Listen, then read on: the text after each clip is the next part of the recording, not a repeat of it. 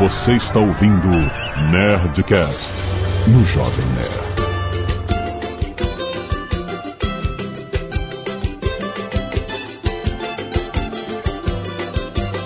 E malandro é malandro, mané, mané. Landa, landa, landa, nerds! Aqui é Alexandre Antônio Jovem Nerd e eu já caí no golpe da pirâmide. Aqui é o Tucano e é Ipon.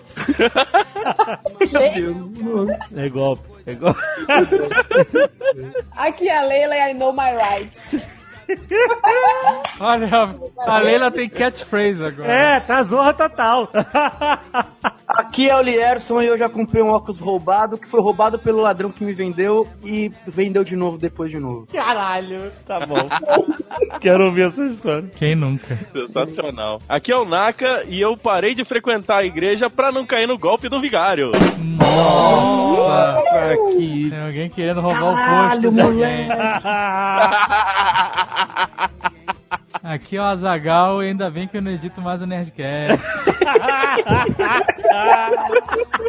Muito bem, seus nerds, nós estamos aqui para falar sobre os golpes de todos os dias.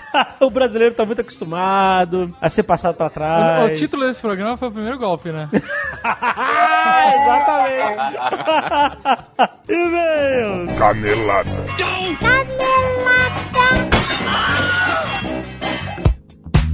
Muito bem, acabamos para mais uma semana de e-mails e caneladas do Nerdcast. Vamos. Azagal, olha só, hoje é dia de Nerdcast Speak English! Olha aí com integrante novo, Exatamente. convidada nova. Exatamente, temos a professora Rossana que está aqui para falar sobre pronúncia, Zagal. As dúvidas que nós temos sobre como pronunciar certos fonemas, como pronunciar conjugações de verbos no passado e um monte de regrinhas de pronúncias que vai explodir a sua cabeça. Tô falando, a gente aprende coisas incríveis desse Nerdcast Speak English, cara. Tá muito, muito maneiro esse episódio, cara. Vale a pena você ouvir, cara. Já tá no seu feed. É só você rolar pra baixo aí no seu aplicativo do Jovem Nerd ou no próprio site. Você vai ver o Nerdcast Speak English sobre pronúncia, cara. Olha, a gente só arranhou a superfície. Tem que ter muito mais outros episódios sobre isso, que tá muito maneiro. Lembrando que o Nerdcast Speak English é uma parceria do Jovem Nerd com a WhatsApp, Azagal Ó. que é a escola líder do segmento de inglês para adultos, com o curso de duração de 18 meses, rapaz. E muito maneiro que o material didático deles, além de exclusivo, foi gravado nos Estados Unidos com nativos da língua inglesa e empreendedores do Vale do Silício. Ele, ele é muito focado em empreendedorismo. Então, se você já conhecia o meu sucesso.com, se você já é assinante, se você está nesta vibe de fazer a sua empresa crescer and aprender inglês ou melhorar o seu inglês, aprimorar o seu inglês neste ano de 2018, gente, vai conhecer a WhatsApp, cara, porque o foco deles é no crescimento pessoal profissional dos alunos que aprendem inglês com os sistemas de empreendedorismo, finanças, gestão de tempo. Não é the book is on the table. Olha. Entendeu? É the business plan is on the table.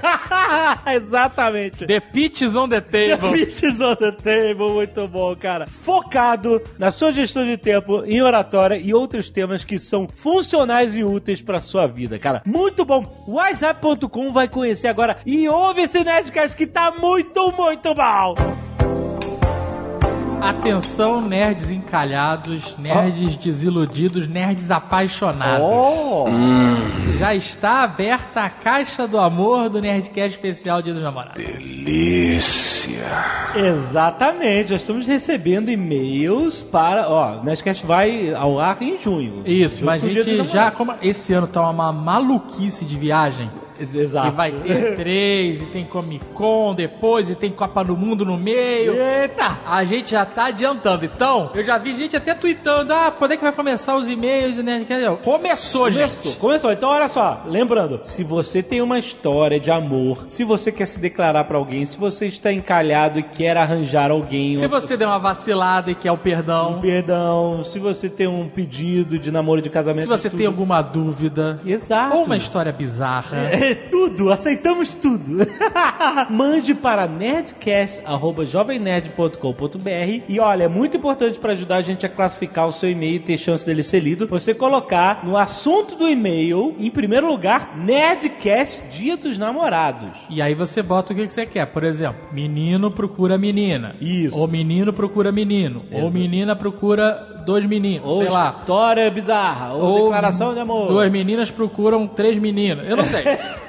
Entendeu?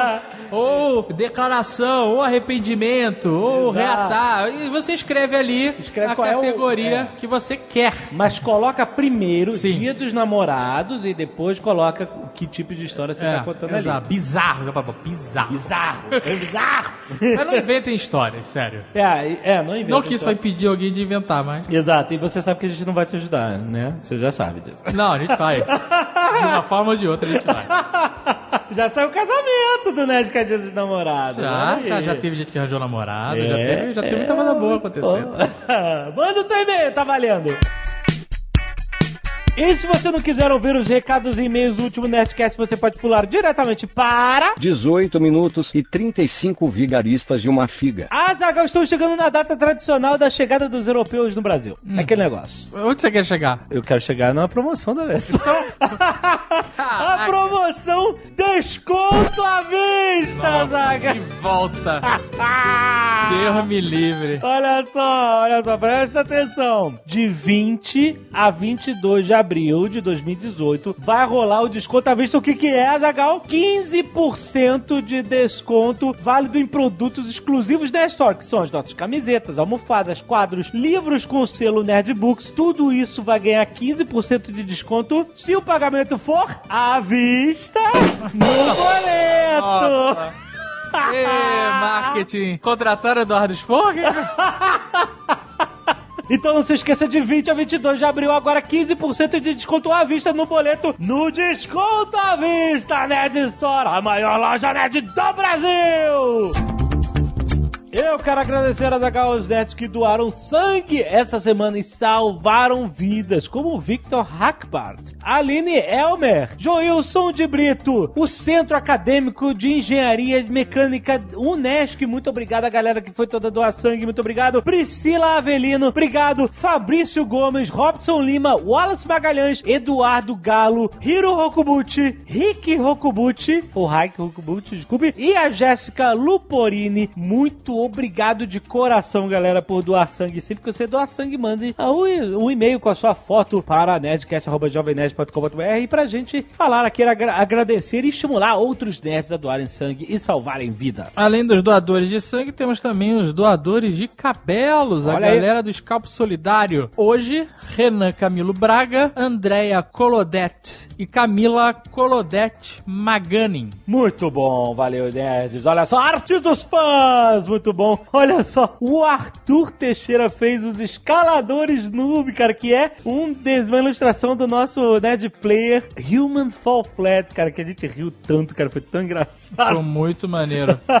E o Felipe Laurentino fez a noiva sapa do Nerdcast Cutilho, episódio 2. Ficou foda demais. Irado, cara, irado. Muito, muito foda, cara. Manu Praxis, 42 anos, empresária do ramo de confeitarias, Azagal. Cheltenham, Inglaterra. Olha aí. uma confeiteira inglesa? É. Acompanho o Nerdcast desde 2013 e sou fã de carteirinha. Esse não é meu primeiro e-mail. Mas peraí, ela tem... Não, calma aí. Ela faz bolo na Inglaterra? Ela é uma empresária, então ela deve ter uma confeitaria. Ela é tipo Cake Boss, de inglesa.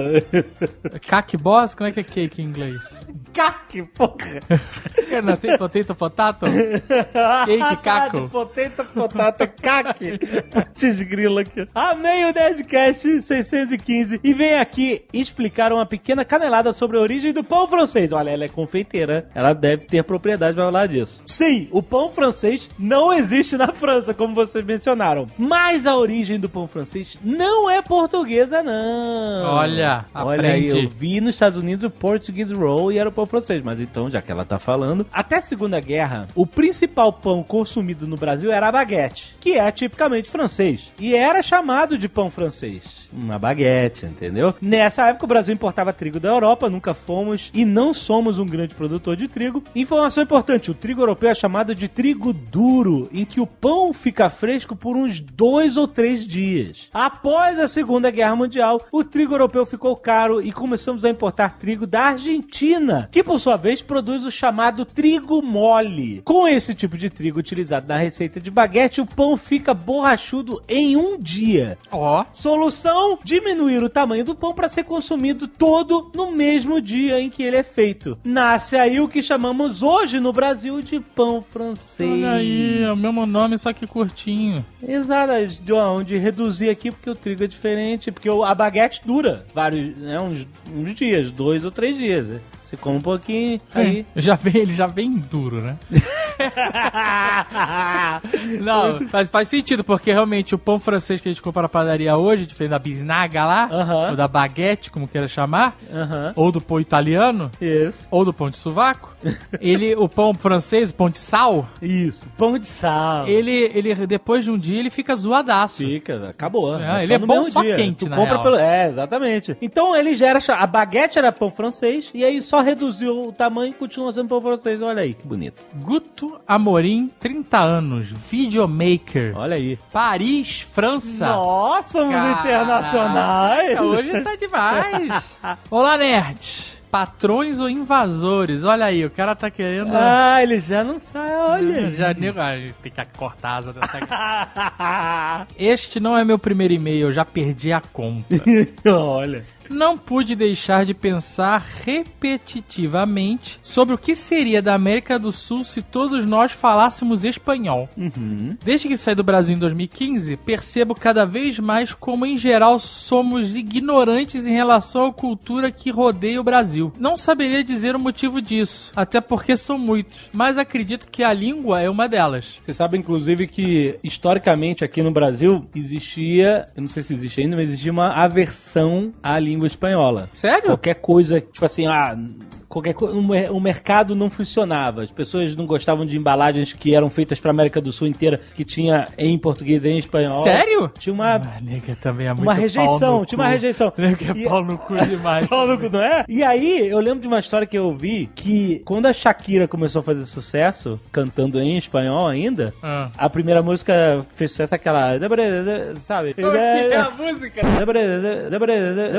No, God, please, no! Foi aqui, Nossa, essa foi a melhor cantada aqui. bailando. É aquela que ela fala rapidão, sabe? é? Isso, é. Deve ser isso aí. Falaram que tinha que tocar essa música na Jovem Pan. E aí eu vi uma história que o Tutinha, que é o senhor Jovem Pan, Ah. falou assim: nunca isso vai funcionar no Brasil. Música em espanhol não cola no Brasil. E aí a Shakira fez tanto sucesso, tanto sucesso na América Latina inteira, indo pro mundo, que eles tiveram que se curvar. E a Shakira tocou e fez o sucesso no Brasil do caralho. Tá certo. Né? É isso aí. Mas tinha uma versão do mercado e, e em, em geral, diziam-se em geral das pessoas a língua espanhola aqui dentro do Brasil. Ele continua aqui. A língua portuguesa, mesmo sendo semelhante à espanhola, cria barreiras invisíveis entre as pessoas. Sempre que estou conversando com alguém aqui na Europa sobre viagens, eles ficam chocados como eu não conheço quase nada da América Latina.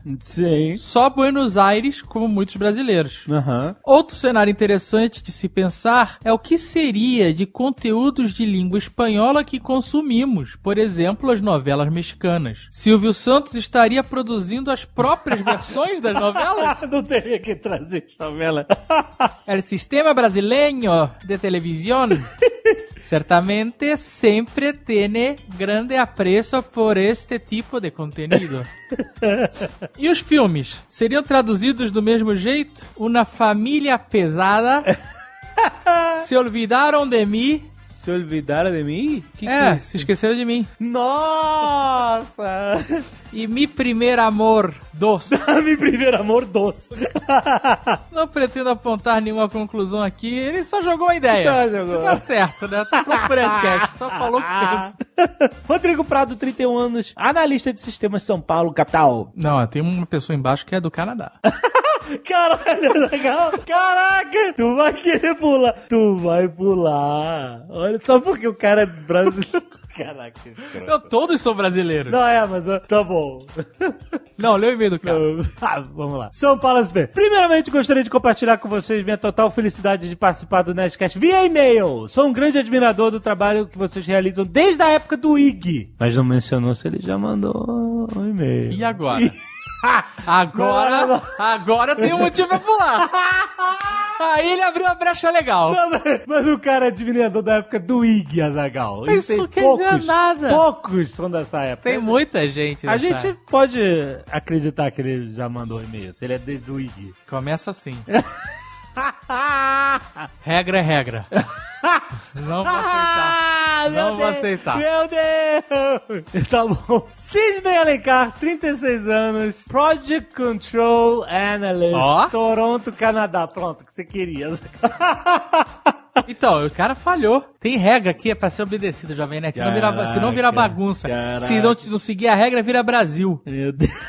Olá, amigos leitores de e-mail da vez. Esse não é meu primeiro e-mail. Olha aí, cumprindo a regra. Tá vendo a diferença?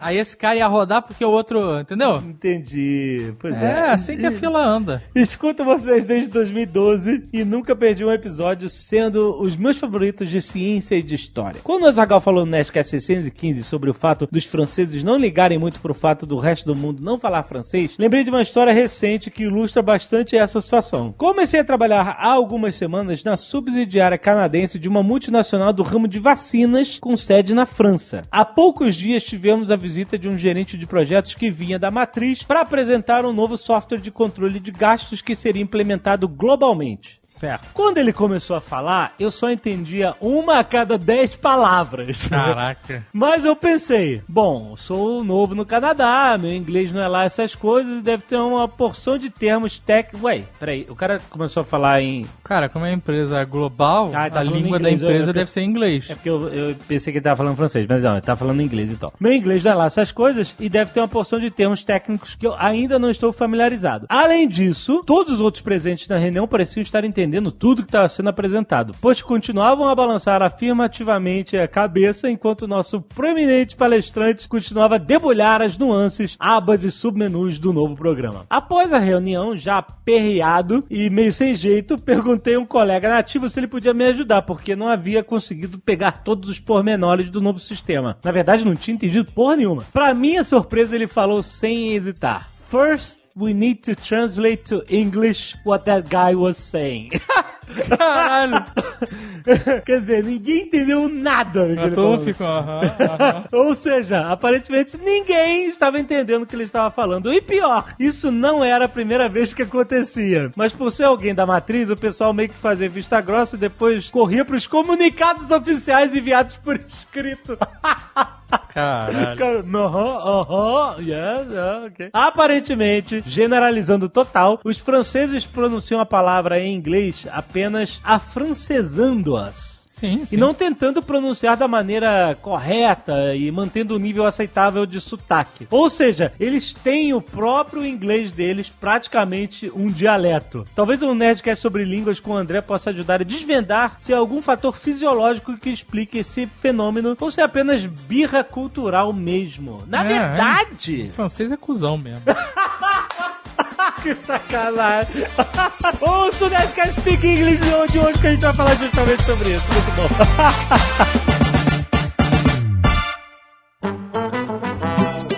É o seguinte, esse é o retrato falado do Brasil, mas defendeu que vai melhorar.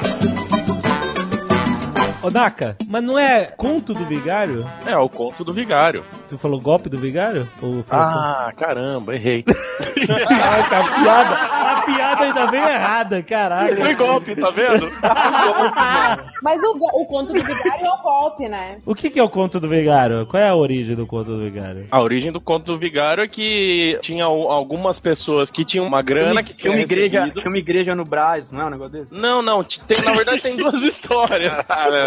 Entendi. Uma delas é que tinham pessoas que falavam que tinham recebido recebido uma grana do vigário e que precisava de um adianto pra poder ir lá retirar essa grana. Vigário golpista? Não, não, o Vigário tava na história como personagem É, oculto. exatamente. E daí veio, obviamente, o- a expressão. Ah, aí... Vigarista. Vigarista.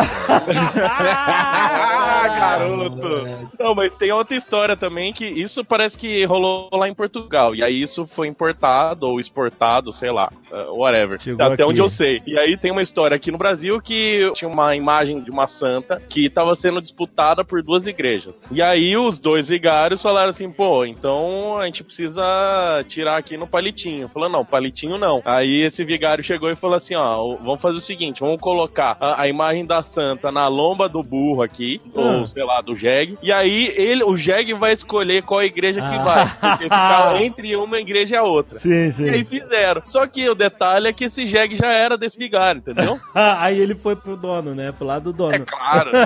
Olha aí, é uma boa história. Aliás, eu tô vendo aqui que vigarista deriva do termo conto do vigário. É isso aí, o cara é um vigarista. Ele é o Caralho. cara que conta a historinha do vigário. Olha aí, cara. Pois é, vocês não Vigarista acreditaram, vem de, caramba. vem de padre, então. Não, mas é, não, não, vem do conto do vigário. Que é, o vigário não tem nada a ver com essa história. A não ser esse da mula aí, que foi um esperto. Ou malandro, na verdade. mas, pô, interessante, olha aí. Bem bolado. Mas olha só, a gente vai falar aqui das paradas que aconteceram com a gente também, né? Assim, cada um Sim. tem uma história terrível. Assim, a Leila, coitada, já contou tanta história terrível, não tem mais. Tem 30 anos aí, meu filho, de, De golpe, né? de golpe nas costas. Manda aí, qual foi? A, a, a tua amiga que te mandou lá na casa da véia é. Aquilo era um Conta do golpe. vigário, aquilo era o golpe. Vigarista. Cara, eu, eu vou te falar que eu comecei, eu era golpistinha quando era criança. Quando eu morei no Rio de Janeiro, em São João de Meriti, quando era criança. Olha aí, tamo junto. É nóis, nóis. Cara, nunca morou em São João de Meriti. Porra, eu passava mais tempo da. Você cala a tua boca, ô moleque de Zona Sul. Era conhecido no céu como Paquito e vem falar de mim. Nunca estive no céu, Ah, mano. meu irmão, era só o que me faltava.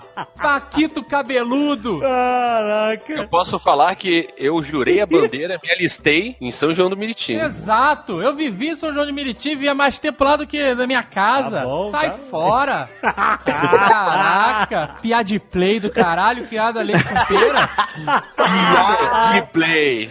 São João do Meriti. Eu tô, tô, regi- é, tô, tô botando regionalizado pra galera do sul entender. É legal ou é quebrada? É quebrada, é quebrada. É Quebrar. bem quebrada, mas uma quebrada legal pra quem morou lá. Quem, quem cresceu lá foi forjado Pra na vida. Então, Forjado na malemolência. Naquela época tinha um- uns cards, não sei se vocês são velhos o suficiente pra isso, mas tinha os cards dos ursinhos carinhosos, Uau. que eram meio prateado furtacô, não sei, meio holográfico. Puta Que cor. tinha Agora eu, um- agora eu dei um nó na minha cabeça, cara. Puta cor. É, é figurinha brilhante, sabe? Da Itália. Não é brilhante, caralho. Furtacor, fu da Itália. Furtacor é quando a cor não fica definida e conforme o ângulo que você olha, ela muda, entendeu? Ela vai furtando cores, é isso. É, é foil. É, que- Furta cor. O morador tá atacando aí, maluco. Não tem um fruta cor? Bicho, eu sou design, eu sou design, cara. Essa design. O furtacô é o que hoje em dia estão chamando de unicórnio, essa cor meio prata colorida, sei lá. Arco-íro, arco-íro refletivo Arco-íro. metalizado. Isso, isso aí, Moisés. Aí, eu e meu irmão, a gente ganhou, comprou, falei assim, não sei como a gente chegou na nossa mão aqueles cards dos ursinhos carinhosos. E a gente raspou e cheirou, porque tinha um, um call to action. Que Dizia assim, é? Vocês deram um raio no ursinho carinhoso. Você raspou e cheirou? A gente... Nossa, que perigo.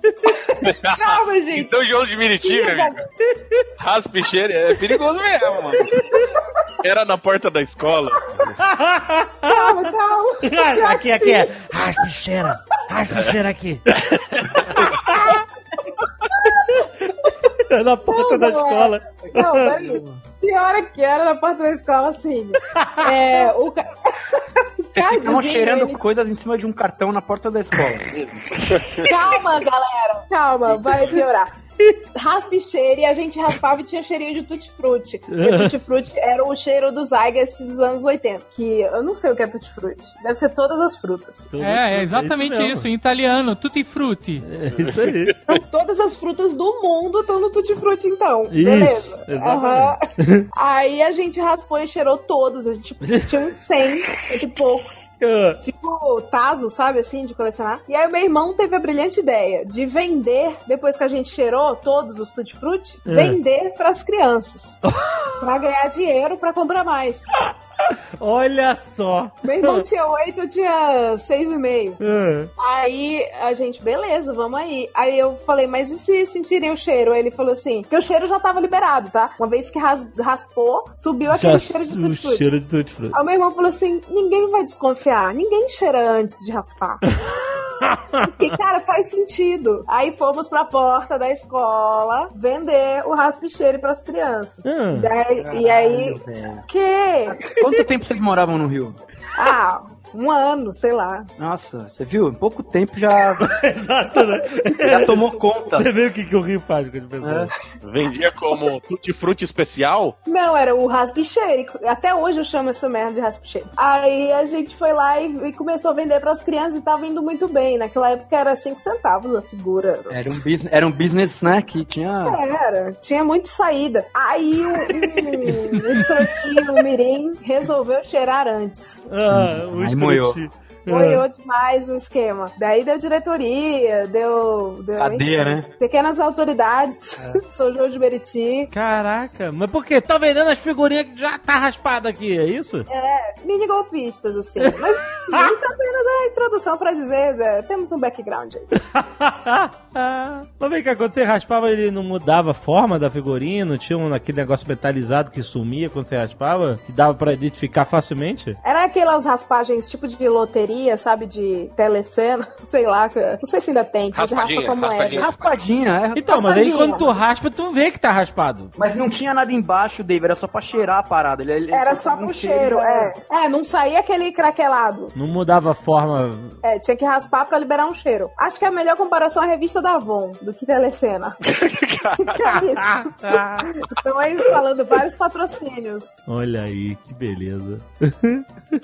mas aí deu diretoria e qual foi a merda que deu? Não, a merda foi Porra suspensão. nenhuma, né, mano? Valeu, para de fazer Ah, isso. tinha aí, também não, a gente era criança de 8 e 6 anos, a gente não sabia nem o que era arrependimento. A gente apanhou, não sei se hoje em dia essa juventude sabe o que é isso. Surra e ursinhos carinhosos é uma coisa bem mais da minha época.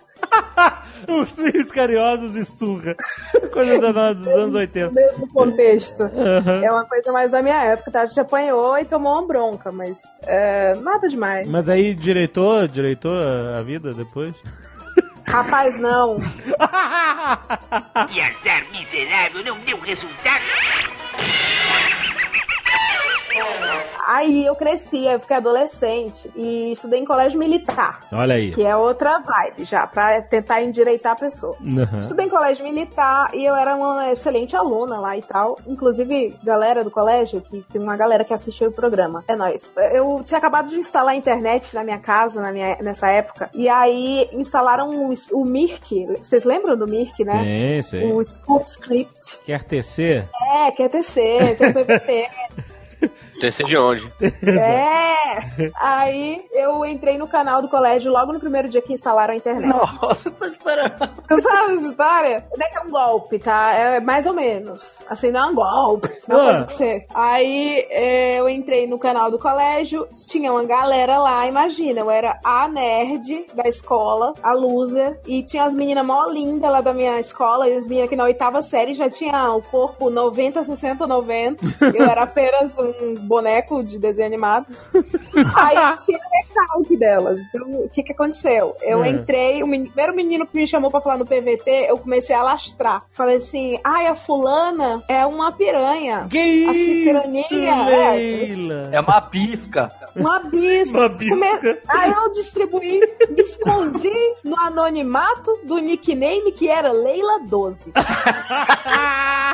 da quinta X, sei lá qual era a série. E sob esse anonimato, que eu não era muito noob, No Bono. Xinguei todo mundo e foi isso. Beleza, tudo bem. Isso foi sábado, segunda-feira. Tô eu esperando abrir o portão. Chega as cinco meninas que eu esculachei. E... Oi, Leila 12 da quinta C, sei lá. Você que falou pro meu namorado que eu era bisca e, e a minha amiga que é piranha e eu fiquei, ah, menos, né? Que é a música dramática. Eu, não, imagina. Aí entrou em ação o DNA golpista, né? Não, imagina! Como assim? Por que você acha que fez isso? Que falou que xingou todas nós com o seu nome e a sua idade no nickname? Eu falei, ah, mas eu não sei, mas eu agora eu quero saber também. Vamos atrás dessa pessoa. Que ainda tá me incriminando. Tava, exatamente, tá me colocando numa situação chata com vocês. Vamos aí, vamos atrás, vamos saber quem é. E foi aí, tipo, alguns dias a gente procurando quem era essa pessoa. Até eu tava começando a acreditar. Daí ficou insustentável, puxaram o log da conversa e chegaram em mim. Porra, como? 12 Leilas no máximo, né? Não, só tinha eu mesmo. Não, Só mas- tinha você como Leila? Só, só tinha eu da série só. Mas rastrearam teu IP falando na tua conta da, da, da Inside BBS, essa porra assim? Eu não sei. Eu sei que puxaram log e me pressionaram e falaram que era eu sim. Nossa. E aí eu não entendia nada. Você com 12 anos, eles falaram assim, a gente sabe que foi você. E você falou, é. Ai, meu Deus, fui eu. Não, no começo não. Depois falaram, eu não sabia nem o que era log de conversa. E aí mostraram log, IP e tudo. Eu fiquei assim, meu Deus, então fui eu então. Eles falaram a palavra log, você já se cagou, né? Eu já me caguei. IP. Falaram que o número do IP aqui é o quê? Ai, meu Deus. você rodou. Aí eu vou. Eu, ah, então fui eu então. Moeu mesmo. Aí beleza, moiou. É que o Jovem Nerd tá achando que a Leila tem a idade dele. Não é, cara. A Leila Não, é eu nova. sei, é, eu sei que ele é Não mano. foi há 40 anos atrás a parada. Mas no Mirk foi um tempão. Mickey foi vinte e tantos, né? Sei lá. Não, aí a gente foi pra sala do tenente. Caralho, velho. Tá aqui. Porque é colégio militar e tal. Só que eu tinha um relacionamento até que legal com o tenente. que Eu era uma boa aluna, como eu disse pra vocês. Aí chegamos lá e a gente ia tomar suspensão. Quer dizer, eu ia. Desculpa, eu ia tomar suspensão, porque eu falei das meninas e tal. Então eu voltou aquele espírito, né? Lá de São João de Meriti. Eu aprendi muita coisa legal. Aí eu falei assim: tenente, é o seguinte: não tá correto que eu seja incriminada por uma atitude que eu fiz, que foi errada. Tudo bem, peço até Caralho, porra.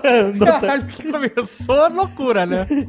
uma atitude que eu fiz fora dessa instituição de ensino. Ah, Uma atitude que aconteceu hum, virtualmente, tenente. Uma coisa que na vida real eu passo por ela e cumprimento. desenrolando o tenente. Aí o tenente falou: É, Leiliana, você tá certo, tá correto. Eu falei assim: Ah, o tenente, então é o seguinte: eu, eu exijo retratação das cinco. Caraca! E eu tô sendo constrangida e elas estão fomentando fofoca na instituição. E aí eu aprendi a palavra fomentar, várias palavras difíceis no colégio. E aí é isso, as meninas foram suspensas também. Caraca, E Leila. eu, e eu fui suspensa também. Eu continuei suspensa. Que azar miserável, não deu resultado. Essa história me lembrou aquela minha história dos golpes do bem da escola. Ah, conta aí. Essa é foda, velho. Que golpes do bem. Tava no terceiro ano do ensino médio. Era uma época que a família ficou meio mal de grana. E aí, minha mãe atrasou, tipo, sei lá, era um colégio particular que era horroroso. Pra vocês terem ideia, o colégio chamava Coelho Gracioso. Uma- um marmanjo de 17 anos, sei lá, 16 anos, no colégio Coelho Gracioso. O que, que era o Coelho Gracioso ou Coutecão? Era um colégio onde todos os repetentes do bairro iam pra não conseguir salvar o ano, sabe? Você tá mal no meio do ano, aí você vai pra um colégio horrível, onde, tipo, a diretora dava vassourada na galera, o pessoal fumava na escada, e etc, etc. O Okigawa, o Okigawa é do, do Ipiranga. Isso. Ga... O Pinheirão, Pinheiro Guimarães. né? Exatamente. Era a curva de rio. Tudo Bamboré sofá, 68, né? sofá, pneu, tava tudo no canto do rio, era lá. Era só a pior galera que Canto de rio, caralho. É, onde o rio faz a curva, só junta lixo. Ah, Só junta lixo. aconteceu exatamente isso daí. Era, a- qual que era a ideia? Era pra ajudar as pessoas. Só que, cara, juntavam os piores alunos do mundo junto, a gente formou uma quadrilha, todo mundo. claro. Aí, tinha um amigo nosso que ele era bem de grana, e foi logo quando lançou um telefone novo lá da Motorola que tinha um joguinho do Prince of Persia. Isso foi em 2002, acho. Aí, Era o beleza. Play 3. Não era lá. V3, era antes do V3, ele era azulzinho, assim. Era da hora. Bom, aí aconteceu o quê? A diretora chegou na sala, totalmente constrangedora, chegou pra mim falando: Lierson, sua mãe não pagou a porra da escola hoje. Ah, porra, precisa ver isso aí, mano. Eu, sei lá. Ai, eu tô lembrando dessa história, maravilhosa. Aí eu fiquei fudido da cara, mano. Aí eu falei, nossa, que filha da puta, se eu fuder com essa véia.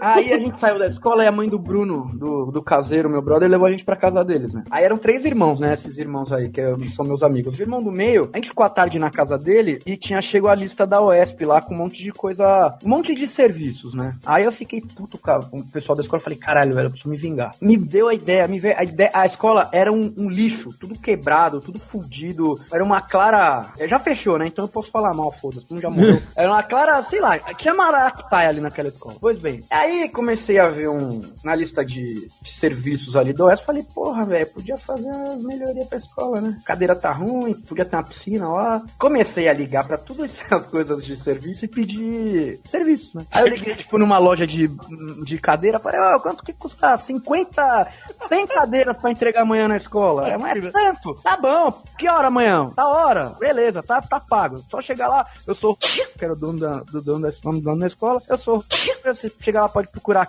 que é minha diretora e não tem problema, tá? Já só pode, eu quero 100 cadeiras, tá?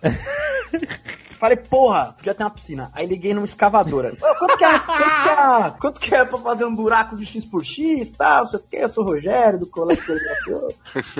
Coelho, gra- qual a seriedade da pessoa É, que fala que é o. Rogério do Coelho Gracioso? Aí é tanto. Ah, tá. É, tem pronto. Caminhão tem aí amanhã? Pô, não sei, vou ver. Tá, me liga daqui tanto, tanto tempo. Aí eu fiz o relógio pra despertar. Falei, bom, preciso de água, né, pro caminhão, pra piscina. Liguei no caminhão pipa lá. A piscina. Eu, pô, seguinte, amanhã eu vou estrear uma piscina aqui. Quantos litros precisa pra uma piscina de tanto por tanto? Ah, só de dois caminhão pipa. Ah, pode mandar amanhã? É uma rua sem saída lá no Piranga. Ah, tá, que hora? Não sei o que. Ah, sete da manhã, porque hora que é, amanhã a gente não vai abrir por causa dos alunos, não sei o que, pra fazer isso daí, não sei o que. Ah, beleza. Ah, tudo isso de servidor, de prestador de serviço vai ter fome, né, gente? Então, vamos fazer um catering.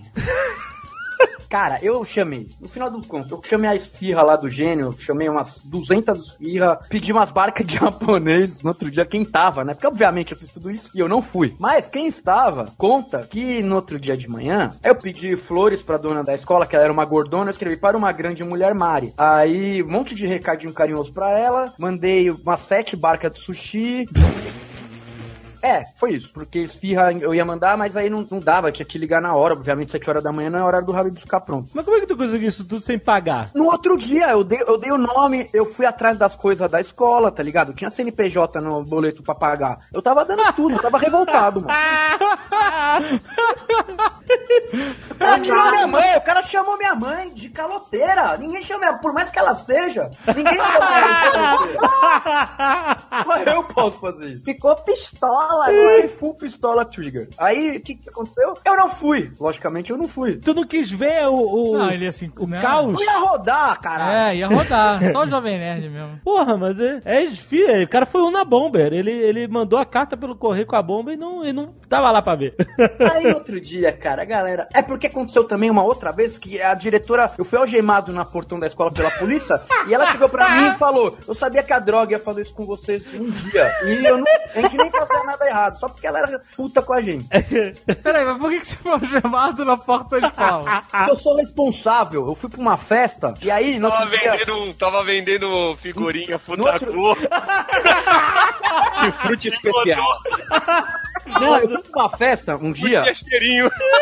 Aí no outro dia de manhã tinha a prova de exame final. Eu não queria perder a prova. Aí eu, eu pedi pros moleques, ô, me deixa na escola, era 5 horas da manhã, meu, eu tava bêbado. Eu pulei o mundo da escola e dormi na sala. Os vizinhos viram, achou que era ladrão, chamou a polícia. Aí a polícia entrou, deu um pau na gente e prendeu a gente no portão. Só que eu estudava com meus primos. E aí meus primos, minha tia chegou, eu horrorizado, tava algemado. Aí a diretora chegou, aí ligou pra minha mãe e falou, cara, cansei, eu- desse moleque eu não vou mais aí, não quero saber. Aí foi minha tia lá, e aí eu fui algemado, e aí ela chegou. Aí a dona da escola chegou e falou isso. Eu já tava nutrindo um ódio dela faz desde essa época aí, virou uma guerra fria. Nossa. Aí eu cheguei nesse dia aí e não fui. O que, aconteceu? Agora é os early hours, ali perto do momento do, do caos, do- da chegada. Os alunos começaram a chegar na escola, aí os moleques falam que chegou a loja bagulho da Giroflex lá.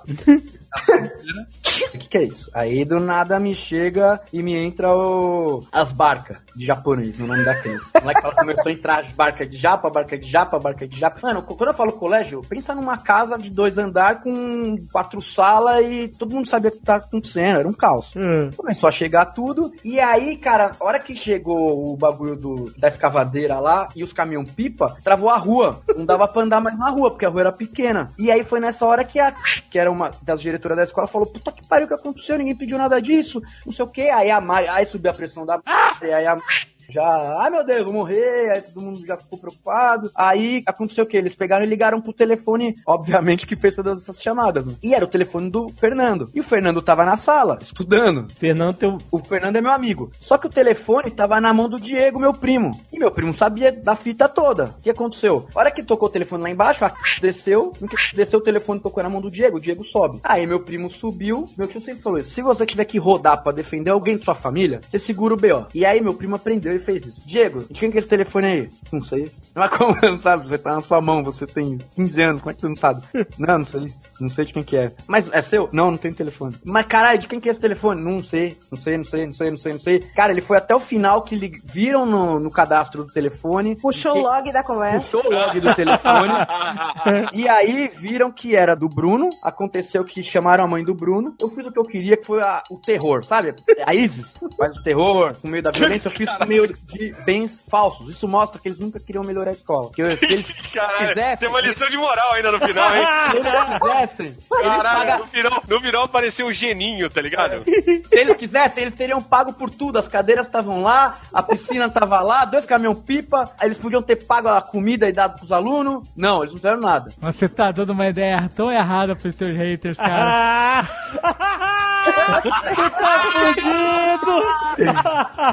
Tá tudo bem, velho. O que, que eles fizeram? Nada. Aconteceu o quê? Voltou tudo. A única coisa que a teve que pagar foi o caminhão pipa que tinha que passar um, um produto químico. Não dá pra usar aquela água, sabe? Não dá pra voltar. Aí eles pagaram lá alguns mil reais lá por causa do caminhão. Beleza, eu me senti limpo. Meu primo segurou o BO. Aí caiu a casa pro meu amigo. Meu amigo falou que foi ele também. A mãe dele era rica, pagou lá as coisas. E no fim, ninguém até hoje sabe que fui eu. Sabe sim. Caralho. Sabe sim. Tudo bem, velho. Mas foi bom. Mas pelo menos tem uma história boa pra contar. Você tentou melhorar a escola, foi isso? Fui, eu fui uma pessoa que pensei no bem dos meus companheiros. Meio designer de interiores, meio, ou melhor, de exteriores, meio arquiteto. De interiores e de exteriores. Era uma piscina, uma cadeira, sushi. Ah lá. Um líder revolucionário. Exato. Eu era um pequeno Che Guevara do Ipiranga. Nossa senhora. Caramba.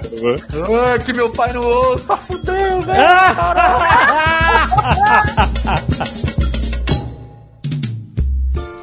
Malandro é malandro, mané é mané.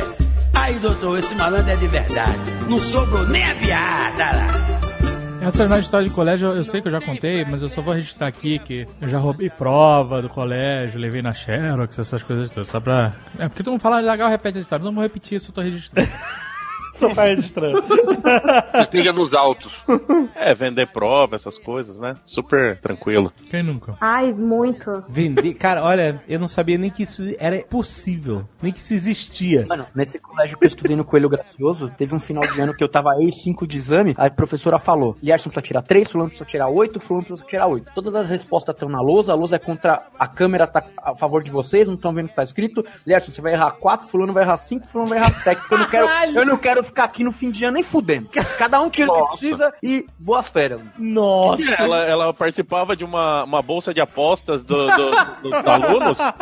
Dos professores, né? É, só Cara, pode ser, né? Ó, você vai cair no terceiro, na terceira questão. Ela só não queria ficar. Caraca. A câmera, olha o nível do colégio. A câmera está virada pra vocês.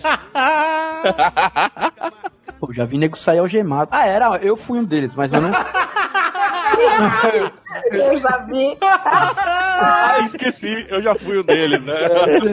Tem uma história que foi, foi cabulosa aí, né? Que todo mundo tem essa questão aí de atender ligação, principalmente mãe, né? Que recebe ligação de número desconhecido, falando que mamãe, mamãe, socorro! Sei, sei. Por aí vai, né? Ainda bem, nunca rolou comigo e com a minha mãe ou com meu pai, porque como a gente conversa em um japonês meio português japonês, japonês, então fica difícil qualquer pessoa falar que sou eu. Ah, é? Com seus pais, é isso? Sim, sim, sim. Você conversa uma mistura de português com Como é, japonês? que, como é que seria? Faz um. Caraca. Fala aí, como é que seria? Exato, pô. Tô ligando, tô ligando, socorro, socorro! Quem que não fala? Como é que tu atende? Toca o telefone, socorro, socorro! Não, toca o telefone é mochi mochi. Oxi, oxi. Caraca. Tentaram várias vezes, obviamente, mas eles sempre falavam, não, mas espera aí, você tá procurando que mãe? Ou que pai? Ah, você, quem é você? É, Eu- você quebra eu fácil, Posso né? te ajudar, né? Eu posso te ajudar, posso ver, encontrar seus pais, de repente. Hum. E aí as pessoas, obviamente, não conseguiam aplicar esse golpe aí. Existiu um episódio que passou 0,1% do meu pai conseguir suceder esse golpe e atender os caras. O que, que os larápios fizeram? Meu pai tentou ligar, ele precisava, tava resol- resolvendo umas coisas lá com um advogado, e aí ele tentou ligar e não conseguia falar com o advogado, e aí deixou recado e tal. Só que em uma determinada ah, da- das vezes da chamada, ele ligou, o advogado não atendeu, e aí ele desligou. Só que logo em seguida ligou um, um número estranho. Meu pai sempre é cabreiro, ele sempre olha, fica observando o número primeiro de quem que é. Ah, esse eu conheço, ah, esse eu não conheço. E aí ele atendeu, falou, bom, deve ser o, o advogado lá. Aí ele atendeu, e aí o cara atendeu, falou, falou assim, alô, alô. Aí meu pai falou, Marcos, já falou o nome do cara. Ah, aí o cara é? Aí a casa caiu. Aí a casa caiu porque o cara abraçou. Falou assim: é, poxa, eu tô tentando falar com você. Eu tô aqui na rodovia em Anguera. Eu tô aqui, tive um acidente de carro. Me envolvi aqui, eu preciso da sua ajuda. Aí meu pai falou: é, mas peraí, o que que tá acontecendo? Você não tem seguro do carro? Liga pro seguro. Ah, não, não consigo falar lá. Eu preciso de um guincho aqui pra poder retirar. Eu preciso de um dinheiro. Ah, meu pai achou meio estranho, mas ah, foi tentando investigar. Falou: bom. Parece papo de advogado mesmo? Só pra... É, já- ele tava no contexto certo, né? De achar que era um advogado que tava ligando. Meu pai até tava acreditando. Falou, bom, é o papo do advogado, beleza. É isso. E aí foi que foi, e ele falou: Ah, tá bom, então deixa eu ver se eu consigo te ajudar. E meu pai, obviamente, no auge dos seus 79 anos, ganhou o seu primeiro smartphone nessa idade. Ah, E ele nunca usou internet bank, ele não usa mesmo, ele vai na agência, porque ele conhece todo mundo lá. E, e é o cara que É chega. o rolê e- dele, né? É, é, é o rolê dele. Tem que fazer mais, vai no banco, vai no Vai, vai no banco. É, e outra coisa, é um pouco pra ele sair de casa também. Meu pai curte supermercado, é o lance dele agora. Nossa, eu também. Caramba, Escala, sensacional. escala. Segunda-feira ele vai no, sei lá, no Condor, terça no, no, Tem um no roteiro? Mercadorama. Tem um roteiro. Cada dia, porque o segunda-feira tem a promoção de feirinha. não, ele entrou nessa. Ele sabe Ele as sabe programações progra- dos mercados. né? E aí ele- a, a vida dele começou a girar em torno disso. Então, tipo, ele achou um barbeiro num dos mercados. Então ele corta o cabelo sempre no dia da promoção No da, da da maçã. Sabe qual é? A vida do cara. Eita. Ai, caraca, excelente. Sensacional, muito bom. Cara, se eu chegar nessa fase, me atira na minha cabeça, maluco.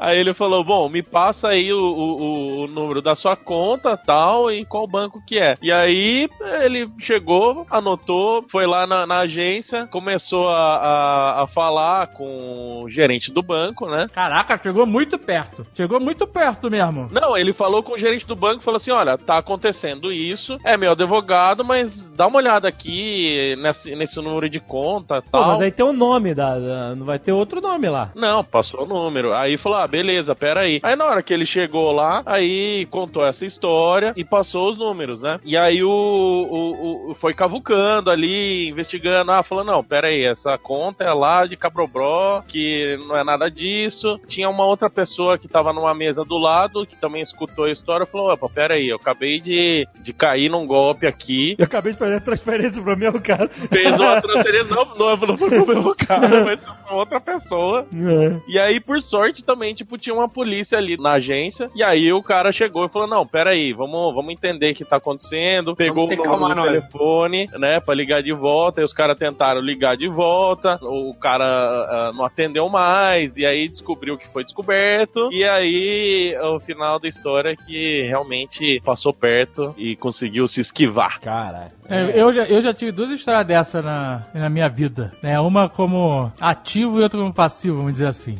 Pô, ativo? Tá ligando pra alguém Não, eu falando? tava recebendo. Caralho, golpista, velho. Caralho, você já meteu o golpe do cadeiro. Imagina. Não, olha só, a primeira vez foi, eu tava aqui em Curitiba, tinha acabado de chegar, e aí o telefone tocou, eu atendi, e aí tinha uma mulher falando assim, ai, me ajuda, não sei o que lá, sabe? É. E aí, no reflexo, eu falei, Andréia, Hum. sabe qual é? Ei, E aí isso que o cara, é, ó, a gente tá aqui com ela, você tem que pagar e fazer acontecer, que senão a gente vai, vai machucar, não sei o que lá. E você fica nervosaço quando isso acontece, É, cara. é foda, é foda. Fica nervosaço. Só que eu tava querendo dar o double check, entendeu? Sim. E eu comecei assim, calma, cara, eu tô nervoso, acabei de chegar em Curitiba aqui, vamos conversar e tal, e tentando, com outro telefone, ainda bem que eu tinha um fixo nessa época, ligar pra Andréia, pra Aham. ver onde ela tava. Não me enrola, não. Ele botou pressão pra, pra eu não ligar pra outras pessoas, É né? claro, é. E eu tentando desenrolar com o cara, sabe? Falando assim, não, beleza, o que, que você quer, sabe? Fica calmo, eu tô muito nervoso, eu ficar jogando essa letra, sabe? Aham. E o cara, olha, você vai, vai ter que transferir uma grana, vai ter que deixar uma grana, sei lá onde, eu nem lembro qual era o papo direito, faz muitos anos isso. E aí, nesse meio tempo, a Andréia atendeu o telefone. No fixo. Peguei o fixo pra ligar pra ela e Aham. ela atendeu. Aham. Cara, no que ela atendeu, eu nem falei nada pra ela. Eu larguei o telefone no chão. All-in, né? É, eu falei, vai se fuder, seu filho da puta de merda, aqui é carioca, porra! Aqui é Ah, cara. vai dar golpe carioca? Ó, volta pra cadeia! Vai cagar no buraco da tua cela, seu filho da puta! Desliguei. Ai, ai, ai. Aí depois o André me ligou, o que aconteceu? Aí calma, eu expliquei pra ela. É, e a outra, mas a outra vez foi meus pais recebendo a ligação. É, seus pais. E aí foi foda, porque os caras ficaram negociando, pegaram o telefone do meu pai, ficaram ligando pro meu pai. E minha mãe tentou me ligar e não conseguia, porque eu acho que eu tava no cinema, sei lá. E aí, um- em algum momento, eles conseguiram falar com a Andrea, uma portuguesa. E aí, minha mãe já desesperada aos prantos. Meu pai já tava pra sair de casa pra levar dinheiro pros Caraca. caras. E, e eu falei, não, tá tudo bem, a gente tá aqui. Meus pais desesperados, Não, né? mas Mó teve um merda. depois dessa, que teu pai já tava vacinado. Não, calma, teve essa. Caramba, vocês são muito vítima disso. É, teve essa e meus pais, meu pai quase já tava saindo de casa, aí depois eu mandei ele trocar número de telefone, porque meu pai deu o número de telefone de casa, aí o cara ligou pra casa, uma merda, Ai, sabe? que merda. Então, troca todos os números de telefone, não sei o que lá, e ficou tudo bem. Aí depois teve uma segunda vez que ligaram pro meu pai, acho que a primeira tinha ligado pra minha mãe, não sei. Na segunda vez que ligaram pro meu pai e falaram que eu tava me afogando na praia. Falaram que era o bombeiro, isso, isso foi É, clássico, né? ó. Ah, que- Pô, tô vendo seu filho daqui da areia. E aí, meu pai começou a ficar nervoso, né? De novo, assim. Ele... O bombeiro liga, tem a pessoa afogando, Ele- a bombeiro vai ligar. Então, eu não sei se é do bombeiro. A história que eu sei é que alguém ligou falando que eu tava me afogando na praia. Bombeiro é jovem nerd aí. Não, é- não, mas é, esse golpe do afogo na praia era o cara sempre dizer que ele era bombeiro, que tinha salvado e a pessoa tava se afogando, mas Ah, tava. tá. Entendeu? É, o cara ligou nessa segunda vez, meu pai atendeu, já começou a ficar nervoso. Aí minha mãe, o que que foi? Aí ele, não, eu tô dizendo aqui que o Dave tá se afogando na praia. Aí minha mãe, na praia? O Dave?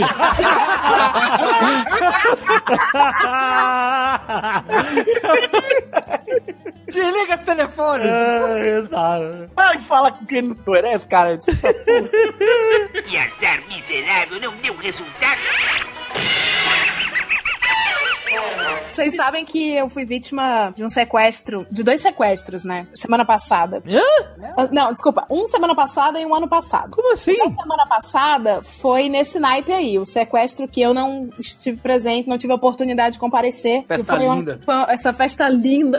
Não, que foi uma coisa que ligaram pra minha mãe. Ah. Então eu tava almoçando no horário de almoço, minha mãe liga, e a minha mãe nunca me liga. E aí minha mãe ligou: Leila, pelo amor de Deus, graças a Deus você atendeu minha filha, pelo amor de Deus, meu Deus do céu. O que foi que aconteceu? Leila, ela ainda não tava processando direito, tanto que ela falava assim: Leila, pelo amor de Deus, o rapaz tá aqui dizendo que tá te agredindo, tá te torturando. eu falei: Não, mãe, eu tô almoçando aqui no restaurante Fontinhas. Aí ela: Não, eu não sei o quê." Não, primeiro ela assim: Como é que você tá? Eu falei: Pô, comendo a feijuca, né? Quem não tá bem?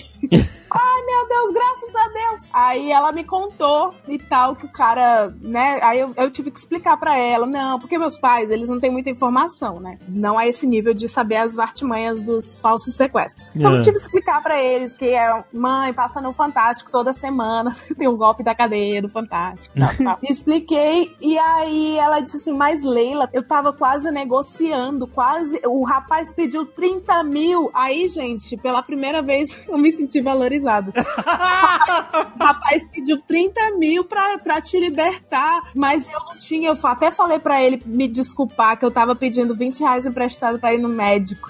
Mas aí eu fiz ele diminuir pra 2 mil. Eu tava até indo pedir dinheiro emprestado pra. Aí eu falei, caralho, mãe, pô, de, de 30 pra 2 mil. Negociou, negociou o resgate pra 2 mil! Tua mãe tem que entrar no comercial de alguém, cara. Puta que pariu. Comercial ou compras, né? Compra. Baixou de 30 pra 2, aí melhor parte que eu acho. Eu falei assim, mãe, então, você não pode sim- simplesmente sair depositando. Você precisa saber se eu tô bem, ligar pra pessoa que falaram que estão torturando e ver se ela tá viva, porque pode ser trote 90% das vezes. Aí ela, mas minha filha, a menina que tava chorando era igual, mesmo que tá te vendo, ela era bem lentinha. e aí, meus filhos, eu, nossa, obrigada. Ela, Não, aquela, ela fala um jeitinho, né? Mais lentinho, assim, de falar. O jeito, o jeito. Tá bom, legal. E o segundo sequestro, esse não foi golpe, mas assim, não sei, me digam. Porque pode ser um golpe em pequenas proporções. Eu peguei um táxi lá do trabalho, é, eu saí duas da manhã lá do trabalho, e eu vim pra casa e tem um táxi que passa ali, no, fica embaixo do prédio. Entrei no táxi, aí o cara já me assustou, que o cara falou assim: Boa noite, eu acho que eu já levei você, eu acho que eu já peguei você. Que isso? Falei, eita, que isso? Aí ele, eu acho que eu já peguei você. Você não mora no bairro X? Aí eu falei, moro. Não, Na rua. Y? Eu falei, eita, moro. Caraca, Leila. Tre- é tipo três, duas da manhã. Moro. Aí ele, numa casa com um portão assim assado, com não sei o quê, não sei o que da caçamba de lixo da frente. Eu falei, eita. Era o táxi nerd. Aí ele, eu lembro de você, eu já levei você. Eu falei, beleza. Aí eu fingi que eu tava muito ocupada no celular, duas da manhã, falando muito, e ele queria muito conversar. Daí eu falei assim, moça, é o seguinte, tem uma pessoa aqui me contando uma coisa muito séria, eu gostaria de focar aqui que eu tô dando assistência pra pessoa. Aí ele, muito cuzona que eu sou. Aí ele, claro, claro, beleza. E aí, gente, fui em silêncio, com ele me levando no carro, passou ali numa avenida que tava um trecho tudo escuro. Ele estacionou num posto abandonado. Que Foi isso, diminuindo a velocidade. Eu me liguei, comecei a tremer, peguei minha mochila pela alça e aí já segurei no trinco da porta. Caraca, Leila. Aí ele falou assim: Olha aqui, moça, eu não sei nem como é que eu vou lhe dizer isso. Aí eu falei: Pronto, tá apaixonado. Sei lá, pro cara guardar onde eu moro, que eu não sou nada demais, mas o, o- o discurso, né? Eu ameava pra isso. Aí eu, eu falei assim: Moça, não tenho nem como é como lhe dizer isso, mas eu vou dizer, eu vou lhe devolver depois. Hum? Aí eu fiquei: What? Segurei o trinco, Rogerinho, não, segurei o trinco e eu já tava preparada pra me jogar na- com o carro em movimento. Aí, se o carro não abrisse, porque eu fiquei com medo dele travar, né? Eu ia dar uma cotovelada no vidro, bem MacGyver, e ia me jogar na rua mesmo. Mas talvez minha mochila não passasse, ou eu mesmo. Mas tudo bem. tava, tava pensando nisso. Aí ele falou assim: vou lhe devolver depois. Galera, Ele devolveu o quê, mano? eu tremi, assim, vocês devem estar bambo agora, imagina eu na hora. Eu tava muito, muito, muito bamba, tremendo toda, meu, o coração, eu morri, voltei várias vezes, pensei, passou o filme da vida. Aí ele falou assim, são dois reais. Hã? Dois reais o quê? Moço, pelo amor de Deus, moço, toda tremenda. Dois reais o quê? Ele, é que o se- eu falta dois reais pra eu passar no pedágio e eu não tenho agora. E você escolheu no débito? Eu queria pedir dois reais pra senhora Dramático, Caraca, velho. Nossa, que filha da mãe. pra devolver depois. Aí, cara, eu ainda tava trêmula e bamba. Eu falei, claro, claro, dois reais, né? Dois, claro, dois reais. Tudo bem, dois reais. Aí eu fui o caminho inteiro, assim, mano, metade desse caminho pra frente, eu fui repetindo dois reais. Eu estava em estado de choque. Cheguei em casa, dei, eu dei quatro reais pra ele. Tá aqui, ó, quatro reais, quatro reais. Vá com Deus. Mas eu renasci, eu renasci. Qual foi dele parar quase no, no posto abandonado? Eu acho que ele queria diminuir a velocidade pra olhar pra trás, pra olhar na minha cara e pedir os dois reais com vergonha. Queria olho no olho. Mas tinha que ser no posto escuro, cara. Caraca, Leila. Cara, eu fiquei muito. E o pior é que eu contei essa história no, num post aí no Facebook, começaram a falar que era fanfic. Não é fanfic. Até hoje, eu não pego, eu não pego Renault Duster preto. Não pego. Quando vem, eu cancelo. Ai, meu Não, tem que Deus. falar. Falou, ô moço, fala essas coisas assim não, caramba. Caraca, Um se- cara. mini sequestro, né? Dois reais. Pô, eu, eu já passei por uma história parecida recentemente. Tava eu, a Agatha e a Pícola saindo da festa de casamento. Não foi do Liarson. e o cara. Sabe qual é quando tu vê do GPS? O cara tem que virar, ele não vira? Ele vai, aí o GPS corrige Nossa, pra entrar na Aff. frente. Aí o cara segue, aí o GPS corrige. Aí o cara segue, aí corrige. Sabe qual é? é? Sim, muito. Eu falei, é agora, tô com a minha família toda aqui, fudeu. Tava sentado na frente ou atrás? Tava todo mundo atrás. Você tava atrás do motorista ou do Tava cara? atrás do motorista. Meu amigo, dois pés no- nas costas do cara e cola ele no volante. Cara, é foda, né, cara? É o que eu faria. Aí eu comecei a perguntar, ué, mas é. Fazer ele beijar o vidro, meu. Eu Colar o acho peito que- dele no volante do carro. É, Mas aí eu, eu primeiro eu fui, né, tentar ver se era um mal entendido. Eu falei, ó, é, é, esse passou aí do. tá passando aí do, do GPS. Aí o cara, não, não, eu sei o caminho melhor. Eu falei, é. Aí eu disse, olha, só tem certeza que o senhor tá indo pro hotel X? Mas não é o hotel Y? Eu falei, não, cara, é o hotel X, cara. Aí ele, ah, não, então beleza, é aqui mesmo. Aí o cara virou, eu falei, puta que pariu, caralho, re- renasci de novo. Aquele negócio, né, de renascer. o cara, sabe o negócio do cara perguntar? É pra onde vai? Apesar de estar lá no, no, no- no GPS lá do... Ah, porque agora a desculpa é que o GPS não. não, não- o Uber não funciona O cara direito. pergunta pra onde vai. Eu falei, Hotel X. Só que ele tinha um nome de hotel que era parecido com X, que era outro hotel. Aí o cara tava seguindo a cabeça dele. Mas também, que porra de hotel que tu tá se hospedando, Ah, era né, cara? Ponta O Grossa, Hotel cara. X. É pra É. economizar dinheiro, caralho. É da Xuxa. Tem uma vez que a gente tava em São Paulo, a gente pe- pediu 99. Chegou o carro, mas era outro carro. Era o mesmo cara, Tô ligado, mas outro cara. E eu fiquei cabreiro. Mesmo cara de. Ué? Não era o mesmo cara que você pegou, não é isso? Não, mas era o Era mesmo o cara, cara do de- aplicativo, caralho. Quando você Ah, pede, cara, vem o uma outro foto do que- cara. A foto do cara, mas é outro carro. Outro carro. Eu Ah. fiquei assim, fulano, Cremilson? Ele é, eu falei, ué, mas a placa não é. Ele, não, é que eu troquei de carro e tal. Agora, eu peguei um carro ali. É, acabei de pegar. Só que aí eu lembrei que eu tinha conversado com um amigo meu que trabalha no 99 e que as pessoas fazem isso no Brasil mesmo, ficar trocando de carro, que eles alugam carro pra fazer de motorista. Eu não sei porquê, qual é a logística, mas eu sei que nego aluga carro Ah. pra fazer motorista de aplicativo agora. Aí ele fica trocando de carro. Porque ele... É, ele aluga o carro uma semana, troca pra outra, sei lá como é que funciona Cara, isso. E é. aí eu não atualiza, né? Não dá tempo. Sim. Só que eu fui no, na gente, Você estava, inclusive, você não percebeu nada. Eu fui o- a viagem. Tanto que você foi no banco de trás com a Andrea Ah. e eu fui no banco da frente. Ah. Lembra disso? Ah, que a Andrea porra. falou: você não vai atrás? Eu falei, não, vou na frente. Ah, e eu fiquei na atividade. Se o cara desse mole, amigo. Eu, sei, eu lembro de quando é que foi. Eu ia estourar a cabeça dele no vidro. Eu comprei agora um soco inglês de, de polímero, que não, não é uma picta no detetor de metais. Imprimiu na impressora 3D, né? É, tipo isso. Passa no aeroporto, que é lugar. Esse perrengue é foda, maluco. E azar miserável não deu resultado. Cara, eu, eu lembrei de um golpe que eu e a portuguesa tomamos quando a gente mudou pra Curitiba. What? É, a gente, a gente se mudou pra cá e a gente tá querendo uma pessoa pra trabalhar lá em casa, empregada doméstica, né? A gente não conhecia ninguém, ninguém. Não tinha, não tinha pra quem pedir indicação, sabe? Sim, sim. E aí a gente foi procurar numa agência de empregadas domésticas. Nossa, que inocência, né, gente? É, cara, e nossa, foi um golpaço, porque o cara da agência botou uma menina pra trabalhar lá em casa, que era foda. Era a melhor pessoa pra organizar a casa, cozinhar, era um milagre. Ah. Era um negócio inacreditável, cara. Ela cozinhava maravilhosamente bem, Uhum. fazia limpeza, organizava tudo. É assim, era um sonho, sacou? Era a Rose dos, dos Jetsons. Sei. Meio Rose e meio Mary Poppins, né? É, esse naipe, sacou? É? Sabe qual era o esquema? Ela ficava uma semana e aí ela depois falava: Ah, eu vou ter que sair pra outro trabalho. Ah, vou ter que levar minha avó no jiu-jitsu. Você é, você é tipo isso. E aí, só que ela, ela gostou muito da portuguesa, porque a portuguesa é muito expansiva, free talker e tal. E aí ela falou: Olha, eu vou te, vou te dar a letra aí. Eu vou pedir pra sair daqui uns dias e esse é o golpe do cara. Uau!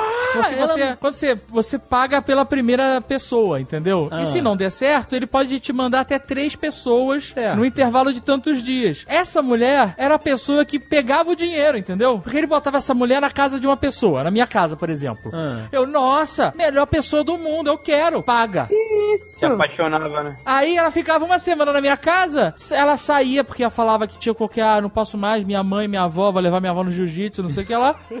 e aí ela ia pra sua casa Ah. aplicar o golpe em você. E aí o cara me mandava qualquer merda, porque ele já tinha pego meu dinheiro, entendeu? Ele se sentia usado. Ela era o- a primeira droga, sabe qual é? A droga, sabe qual é? Sim. Aí depois eu só te mandava merda? Só vinha merda, só vinha uma pior que a outra. E aí Ah. você já tinha pago, ele não ia devolver dinheiro nunca, era o golpe dele. E aí você desistia, ah, então não quero É, depois de de um tempo de gente horrível, você desistia, né? Parece o argumento do filme Her, que o cara se apaixona pela. e depois ela não quer nada, que ela é apenas inteligência. É, só que no Her, ela não manda uma inteligência merda pra tomar o lugar dela, né? Ela simplesmente vai embora.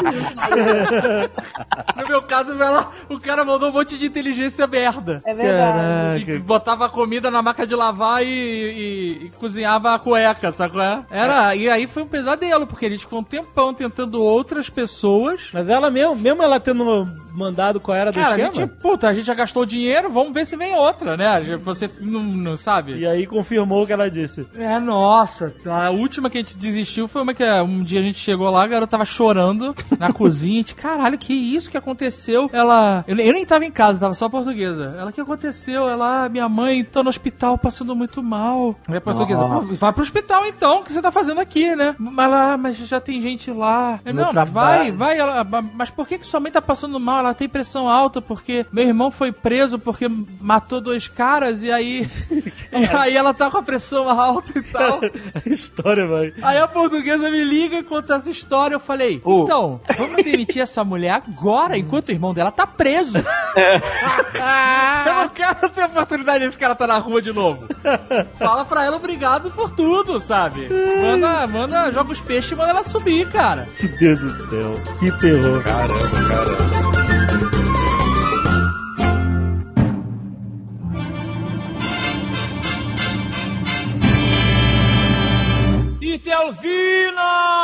O que é? Acertei no milhar, ganhei 500 contos, não vou mais trabalhar. Tucano. Pois não. Quero ter uma história campeã.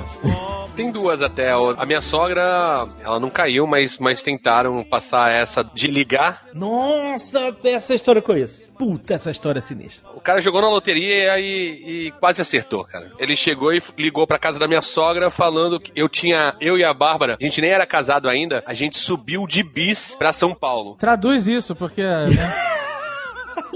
Você tá falando que nem o Lierson. Você tá normal? falando que nem o Lierson. É o mesmo produto. É com de hamburguero. É o ursinho carinhoso, né? É o ursinho carinhoso fruta cor, né? Como é que é?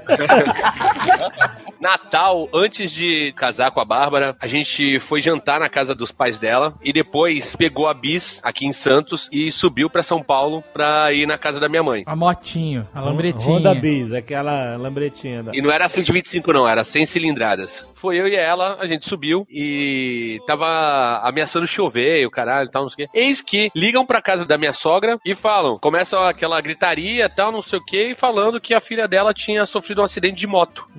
E realmente a gente tava de moto naquele momento, tal, não sei o quê, então o cara deu uma sorte do caralho, né? Aham. E aí minha sogra ficou. Sabia que podia ser um, um golpe, mas, porém, todavia, não obstante, Ficou abalada. ficou nervosa, né? Aí chegou e falou pra minha cunhada pra ligar pra Bárbara, ligou. Aí, não, não, tá tudo bem. Aí mandou tomar no cu e, e ficou por isso mesmo. E é nóis. Deram uma sorte foda, né? Porque, tipo, chutaram um tá de moto. Deram a sorte foda se o cara fala assim: eu vou fazer uma ligação esse mês inteiro e vai ser um acidente de moto e deu só. Ele deve ter feito 300 ligações falando Sim, de sim, acidente de sim, moto sim. e ele vai acertar alguém. então, o azar foi da tua sogra que tava tendo uma, uma situação correlata com a vida dela, né? E é outro de uma pessoa que eu conheço que foi abordada na, na rua por duas mulheres. Essa história, essa Não, história é sinistra. Se prepara, se prepara. É, foi abordada por duas mulheres. Aparentemente as mulheres não se conheciam. Uma estava falando que tinha ganhado na, na loteria e a outra estava aconselhando essa que tinha ganhado na loteria. Certo. Então era assim, a mulher estava explicando a história, né, que ela tinha ganhado na loteria, e ela parecia bas- ser bastante humilde, sabe, ignorante. Uhum. E a outra era mais chique, mais parecia ter dinheiro, tal, não sei o quê, e tava orientando ela. E chamou a, a pessoa e falou assim: "Ó, vem aqui. Você não acha isso, tal, não sei o quê?" A mulher Peraí, peraí. A vítima chegou, já tinha se configurado a situação de duas pessoas, duas mulheres, uma parecendo uma humilde que ganhou na loteria e não sabia o que fazer, e a outra outra, vem cá, ó, essa aqui ganha. Foi isso, mais ou menos? Isso, isso. Como se a outra já estivesse tentando ajudar, é isso. É, isso. E aí, a história era, era o seguinte: que a Humilde tinha ganhado um prêmio. Era uma loteria, não era Mega Sena nem nada, mas tinha ganhado um prêmio, Uhum. uns, sei lá, 20 mil reais. E o chefe dela tava falando que ela tinha que dar o, o prêmio lá, o prêmio não, o, o cartão premiado, pra ele tirar. Aí a outra tava, a, a rica tava falando que não, que era um golpe, o patrão ia ficar com o dinheiro todo. Ah, ah, então a história, esse patrão não tava lá, era só um sujeito oculto. Isso. E era, fazia parte da história. Meu chefe disse que eu tenho que dar pra ele pra ele tirar, e a outra, não, não faz isso que é golpe. Aí chamou a vítima. Aí a, a humilde fala, mas o que que eu faço? Não sei o quê. Aí olha só, olha só, a, a moça que ganhou na loteria aqui, ganhou um prêmio, e o chefe dela quer tirar o dinheiro dela, não sei o quê. Aí a Uhum. vítima chegou e parou pra ajudar. Rapidão, você conhece essa vítima, é isso? Conheço, é por isso que é, não é fanfic, você conhece essa história intimamente. Ah. Ela disse até, quando ela contou essa história, ela disse que, olha, é, na hora eu achei que podia realmente ser um golpe, mas eu fiquei sensibilizada com a mulher que ia ser roubada, sacou? Aham, a história foi maior. Foi...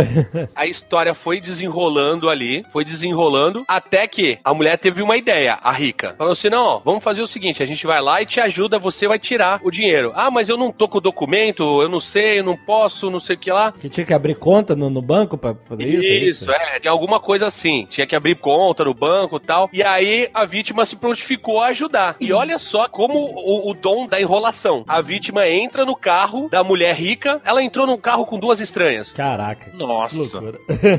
E aí, uma hora dentro do carro, a humilde que ganhou na, na loteria Humilde. começa, é, começa a acusar a dona do carro, a rica. Não, você também quer me enganar, você vai roubar meu dinheiro, não sei o quê. E começa uma confusão dentro do carro e a vítima começa a tentar apaziguar. Não, calma, a gente tá tentando te ajudar. No, olha só, cara, que jogo mental. Achando que a mulher lá, a rica, estava com a mesma intenção que a vítima, que era ajudar a humilde. Nossa senhora, Então, só pra deixar claro, a rica também tá, faz parte do esquema. Maracutaia. Sim, sim. Nossa, mas eu não vejo a hora de sair esse Nerdcast pra eu ouvir, porque eu já tô perdidaço.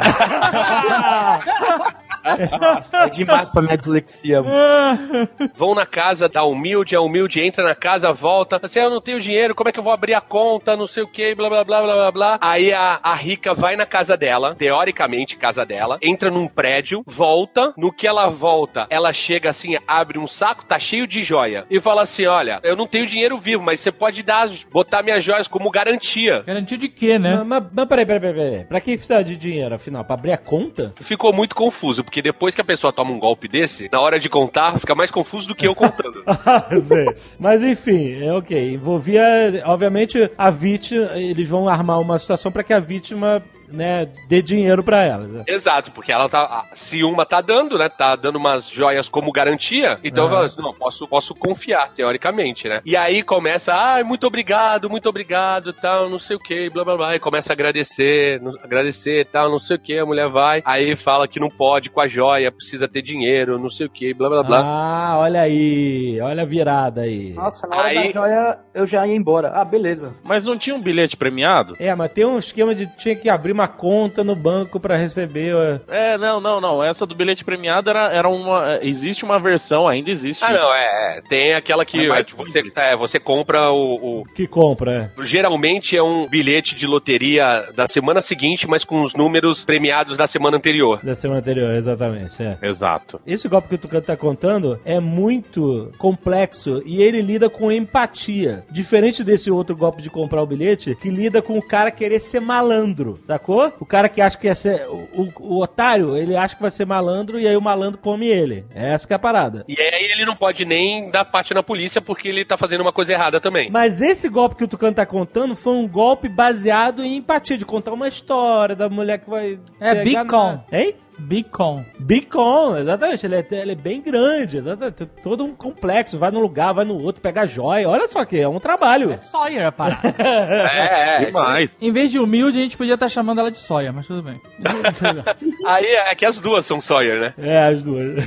Elas vão na casa da vítima, a vítima sobe, pega todas as economias que tinham em casa e leva pra lá. Nossa, cara.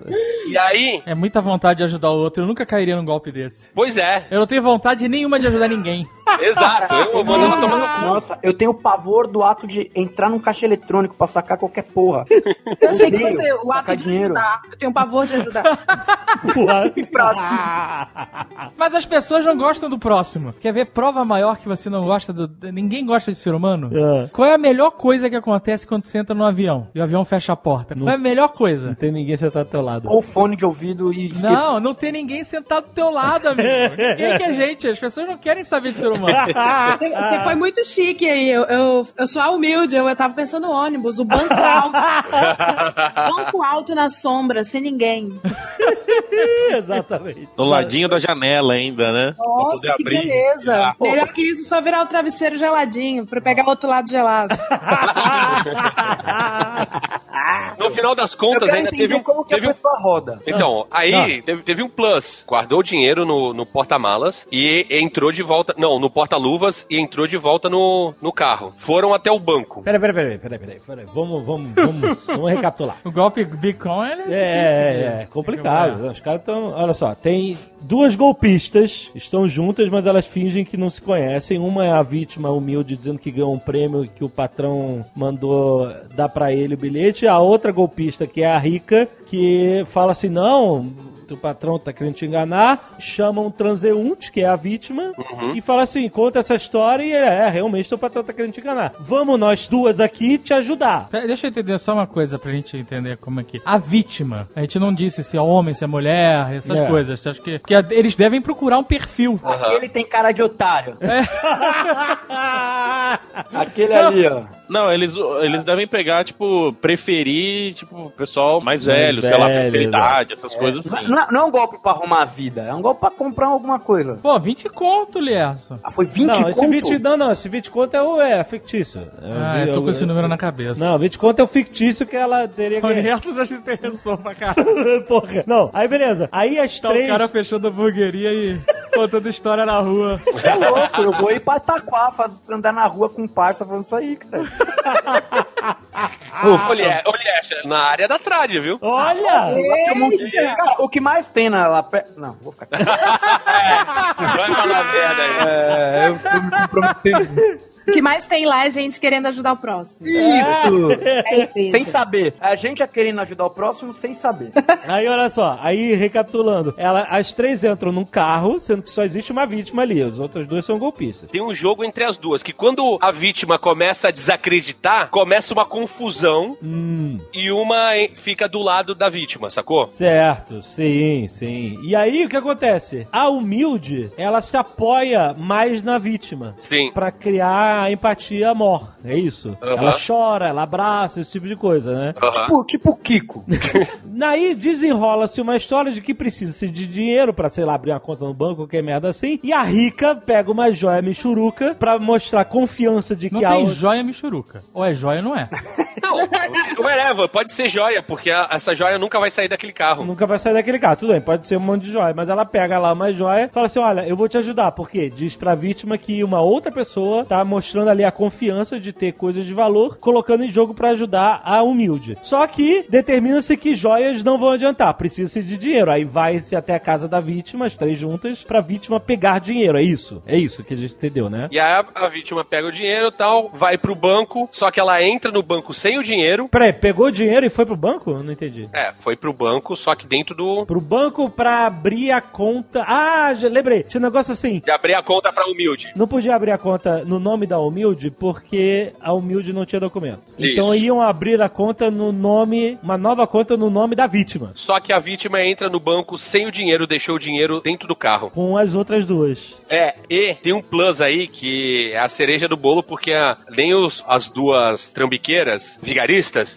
estavam contando com isso. Ou até estavam já, né? A vítima tinha um iPhone e ela falou assim: ai, não sai com o celular na mão, não. Deixa aqui, porque ele. É, senão podem te roubar, tal, não sei o quê. E a pessoa fala com tanto convencimento, a, a vítima chegou e deixou Nossa. o iPhone dentro do carro. Ainda de- Ah, mas, mas, mas ó, se você for pensar, se tivesse com o Find My iPhone, ela achava depois esses arrombados aí, pra dar um pau. Não acha, tu acha? O cara desliga o celular, o cara é mais perto. Desliga na hora. Aí, aí, aí, mas aí conta, aí entrou no banco. Vai lá, fala com, sei lá, com, com quem tem que falar e volta, não existe mais carro. O carro foi embora com a humilde e a rica, um Rindo. pouco mais ricos. É. Dinheiro é um Caraca, cara. E joias michurucas, segundo o Jovem Nerd. A gente pensa, caralho, como pode uma pessoa cair num golpe desse? Que é complexo, é. É, não, mas assim, é, tu fala, porra, mas porra, deixa o iPhone no carro, deixa o, porra, foi pegar dinheiro em casa. É muita coisa, tá ligado? Parece até que é hipnose, tá ligado? Indução hipnótica. Uhum. A pessoa vai falando e você vai fazendo, sacou? Sinistro, né, cara? Caramba. A pessoa tem que ter muito a- o dom disso, né, cara? De dar o golpe e ser trambiqueiro foda. Você sabe que eu vou contar alguma história daquele, né? Imaginei que sim. Você sabe, não tem como. O inominável. Cai- É, o inominável. O Darren Brown, que é o ilusionista lá do Truques da Mente, da BBC, ele tem vários programas que ele faz sobre é, hipnose voltada ao golpe e golpes incríveis. Incríveis assim, gente. Pelo amor de Deus, jo- o jovem tá. Obviamente, os golpes são coisas terríveis, mas é, ele tem coisas interessantes sobre o assunto que eu acho que vale assistir depois. Tem um que ele, ele não é que ele ensina, mas ele mostra que é fácil roubar notebooks no Starbucks, por exemplo. Então, Caralho. é muito louco. E ele tem outros truques interessantes aí também que tem a ver com hipnose e que fazem as pessoas serem trouxas. Caraca, que, que Mas é, esse especificamente tem é muita vontade de ajudar, né? Pra você cair em todas as fases, porque ele tem múltiplas fases, né, cara? Ah, essa pessoa também não tá trabalhando o dia. né? Você vai ajudar alguém na hora do almoço com o seu trabalho, você não ajuda alguém. Eu tenho uma hora, fião. Tenho uma hora pra. Não, mas ó, Eu, eu tenho que, eu, eu tenho que voltar pra firma, velho. Uma hora. aqui em São Paulo é assim, só ajuda na hora do almoço. Uma hora. Se, se quiser. A né? menos que você frequente o shopping JK, que lá é só mulher rica, realmente, que o dia inteiro tá ali, bonitinha. É, essa história só prova, meu amigo, que nenhuma boa ação fica sem punição. Não tem, amigo. Você não tem que ajudar ninguém. Essa que é a Não, verdade. olha- olha só. Se for Jesus é disfarçado, Não, um abraço. É essa Não, a parada, não, não, não. tá ligado? Não dá pra ajudar ninguém mais, é muito arriscado. Você pode ajudar. Não aliás- pode, não ajuda. A meu Mas, conselho é não ajuda. Tu ajuda. Ah, eu tô com aqui, ganhei loteria, ah, parabéns, tchau. Pega o primeiro carro que tiver táxi, entra e vai O embora. Azagal gosta tanto da fama de mal dele que ele não conta que ele ajuda as pessoas e faz Aonde? caridade e ele não conta. Aonde que eu ajudo? Eu ajudo nada. Mentira dessa. É aquilo, cara. Quem faz boa ação não precisa falar pra ninguém. Porque Não senão você vira não, trouxa que todo mundo te rouba. A boa ação é a, é é a própria recompensa. Mas olha só, o negócio de, de uma boa ação ficar sem posição não quer dizer que é um desestímulo pra você ajudar as pessoas. Você deve ajudar as pessoas. Não, você só deve não. se preparar pra punição que vai vir depois. não. Não deve, não deve, não deve. Você ajudar alguém é, é uma porta pra se fuder. Essa que é a verdade. É arriscado, É cara. arriscado, malandro. Não ajuda. Ajuda. É só não ajudar com dinheiro, é. Falar, ah, você quer o quê? Você quer uma força aí? Você quer um trabalho? Cara, Sei lá. Não, aqui dá trabalho, cara. Dá trabalho é a pior coisa que tem. Tu dá trabalho, o nego não quer trabalhar. É mó dor de cabeça. Ô. Não ajuda. Não ajuda. Eu dei trabalho pra uma pessoa que conseguiu roubar até um Yakuza e tá vivo. Tá com todos os dedos, né? Tá, não tô é brincadeira. Essa história não é brincadeira. O Russell sabe dessa fita. Sei, e não te perdoa até hoje que tu levou o cara pra tomar cerveja Eu comigo. não levei, caralho. Ele, ele, ia Levou, atrás de, levou. ele ia atrás de mim onde eu ia, velho. que que é isso? Bom, gente, a gente tá encerrando então agora.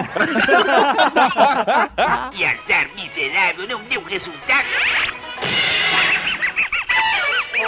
Não, velho, esse cara, ele passou a perna em todo mundo que eu conheço. Ele roubou 45 pau de uma pessoa, roubou 2,800 de outra. Foi ele que eu comprei um óculos, aí meu óculos foi roubado, depois ele tentou me vender de novo. Peraí, mas o cara da Yakuza rouba 2,800? Não, Não, não, ele da não é da Yaku- Yakuza, da ele Yaku- roubou o cara da ele- Yakuza. Ele roubou, ele roubou 45 pau da Yakuza. da Yakuza. Puta que vai. É da Yakuza ou da Yakult? Só pra. Da Yakuza. Não tem. Esse, aí é historinha, cara. Aí é historinha. Aonde que ele roubou 45 mil da Yakuza e tá vivo contando história? Cara, pode parecer historinha, só que não é historinha. Meu irmão, a Yakuza decapitou o Andy Garcia, cara. é, cara, é que. Mas é, eu não sei quão cruel é a Yakuza BR. Mas, cara, esse negócio da Yakuza super cruel não faz sentido porque tem, tipo, dois assassinatos por ano no Japão. É porque eles escondem, Jovem Nerd. A Yakuza é ninja. A Yakuza arranha carro, só isso. não Que arranha carro, os caras... Jovem Nerd. Olha, Cara, jo- ninguém eu, eu, ninguém Azagal, eu, Azagal, Dave Pazos, respeito toda instituição criminosa. Respeito cada criminoso no seu quadrado. Jovem Nerd que tá falando. Alexandre Ottoni. Não, não, não, não. Alexandre Ottoni tá falando aqui que acusa só arranha carro. Não sou eu, não quero essa na minha conta. Como que, como, cara, que não morre ninguém no Japão assassinado, cara? Como é que pode? É porque a Yakuza não tá lá, ela é muito certo pra eles. Eles fazem os crimes deles fora. E já mandam o dinheiro pra Aí lá. é um problema. O problema é que você se meteu agora. Vai Não, passear não, na não me liberdade. meti, não. Vai se passear na liberdade, Não, Jovem não. Ó, eu, eu vou tentar resumir o negócio. Eu não vou poder dar nomes, obviamente, porque realmente é algo que não é zoeira. Vamos chamar o cara de Fujioka. Eu vou chamar o cara de Newhouse. Viu? Caralho, bota o nome japonês aí, Não, pelo não, pera, tem um nome melhor. Pois bem, o que aconteceu com essa pessoa? Esse menino um dia apareceu na trás, mandou uma mensagem pra mim, é na época do Hamburgueiros ainda. Poxa, eu sou super seu fã e tal, não sei o quê. Eu acabei de sair do Zedele aqui, que é uma puta hamburgueria famosa, e queria uma chance aí de estar na cozinha. É famosa, mas não é a melhor. Só pra. É, tá. É, eu não vou entrar nos méritos aqui, né? Ah, ele trabalhava lá. Ele trabalhava no Zedele e pediu um emprego na tarde. Aham. Era uma época que eu tava precisando ter alguém pra tocar cozinha, porque eu tava, tipo, tinha acabado de sair de feira, tá- tinha acabado de entrar em cozinha. Aí o cara chegou, tudo isso, aí eu falei, ah, beleza. Aí o cabação, só fazia feira de rua, ainda tava nadando dentro de cozinha. Você tava contratando o nego que tá te mandando tu- DM, cara. Você tá maluco mesmo. Mas o cara, o currículo do cara impressiona. O currículo do cara. Depois fala da mulher humilde. É. Tudo bem, eu admito que eu fui um otário. Não, você não foi otário, você ajudou. Esse é o seu problema. É, o, é o- só que o cara, ele era estelionatário profissional, gente. Ele envolvia. Eu fui envolvido. Mas vamos lá. E o cara mandou, você trabalhando na ZDL, vamos, vamos quebrar essa porra. É, aí ele entrou. Aí ele entrou na trade. Aí começaram, ele era muito legalzão, tudo cheio de conversar, tá não sei o que, tá não sei o que lá. Aí foi passando o tempo, ele era bom de serviço. Ele no começo ali fazia umas cagadinhas, queimava os hambúrguer ali um outro, mas aí ele aprendeu. É. O que eu achei estranho pra quem veio do Zedel. Ah, mano, o Zedel era chapa. Aqui é charbroiler, aí eu não tô muito acostumado. Sempre, o cara sempre tinha um, um passo. Sempre tem uma história, é, exatamente. Aí, cara, ele começava a ser muito legalzão assim. Puta, eu tenho uma tia que trabalha na Sony, velho. Molecão, quer um Play 4? 700 conto eu trago um pra você. Ah, ela arruma umas TV aí, pá, mais barato. Caraca. Demorou. Aí, mano, ele chegou um dia lá com um Raibanzão. Ô, sem conto pra levar aí. Ô, demorou, comprei o Raiban. Um dia eu esqueci meu MacBook lá na, na agência. Na agência, olha. Lá no restaurante. Outro dia, não tava mais lá. Aí ele falou, porra, levei lá pra casa, porque vai que alguém pega, né? Não dá pra confiar em peão. Porque... Olha! Tá lá, não tava usando um computador mesmo, eu falei, ah, foda-se. Caraca, mas tu computador que eu tô disparado? Tô... Porra, ali. É que eu, eu tenho, eu tenho outro. Aquele lá eu usava lá, só pra blogar de lá. Beleza. Aí, mano. Ele tem vários, vários é, MacBooks, entendeu? Esse era o do ladrão. Esse era, esse era o MacBook do ladrão. É, era mais ou menos isso na época. Bom, foi se desenrolando o tempo, o cara começava, tipo, ele tava sempre cansado, o cara sempre chegava cinco minutos pro trabalho, não sei o que, começava a muita historinha, sempre aparecia alguém lá que ele trazia, mas aí a hora que eu ia falar com a pessoa sobre ele, a pessoa não sabia quem ele era, e não sei o que. Cara, ele ficava mandando DM pra todo mundo que conhecia, falando que era dono da casa e que era filho do dono. Da Trad? É. Eita. Ô, eu sou sócio da Trad aqui. Como que eu desmascarei esse cara? É, teve a Páscoa, ele criou uma sobremesa de Páscoa, né? Ele criou? Calma, ele sugeriu uma sobremesa pra Páscoa. Se chamava ovo. Exatamente, se chamava ovo de Páscoa. Era, uma, era um meio ovo com um sorvete e uns cookies enfiados. Aí eu falei, então tá bom, vamos fazer os cookies aqui, que eu tenho uma equipe de confeiteiros e tal. Aí ele falou, não, não dá, esse cookie aqui eu só faço na minha casa, eu tenho que trazer de lá, e beleza. Aí, cara, aconteceu que ele simplesmente, um dia antes da Páscoa, a gente trabalhou, ia sair de lá e ia pra um rolê, né? E aí tava eu, o Pão, que hoje é meu chefe, tá desde essa época, aí, ó, teve que aturar o, o arrombado, e o simplesmente uma chefe famosérrima, cara, me mandou uma mensagem falando, marca a Trad falando, agora na- nesse final de semana na Trad os nossos cookies especiais vão estar tá venda lá na, na hamburgueria, vamos lá comer. Caralho, mano. com a foto que eu tirei com o meu fotógrafo no bagulho dela. Aí eu peguei, mandei um DM pra ela e falei, ô Dani, beleza? Então, mano, tipo, como assim os seus cookies não estavam sendo vendidos aqui na Trad? Ela falou, é que eu falei com o dono aí, com o seu sócio aí, e aí ele falou que queria comprar de mim, mas até agora ele não me pagou. E... Sabe o que é isso? É a vingança da diretora. Karma. Karma que volta.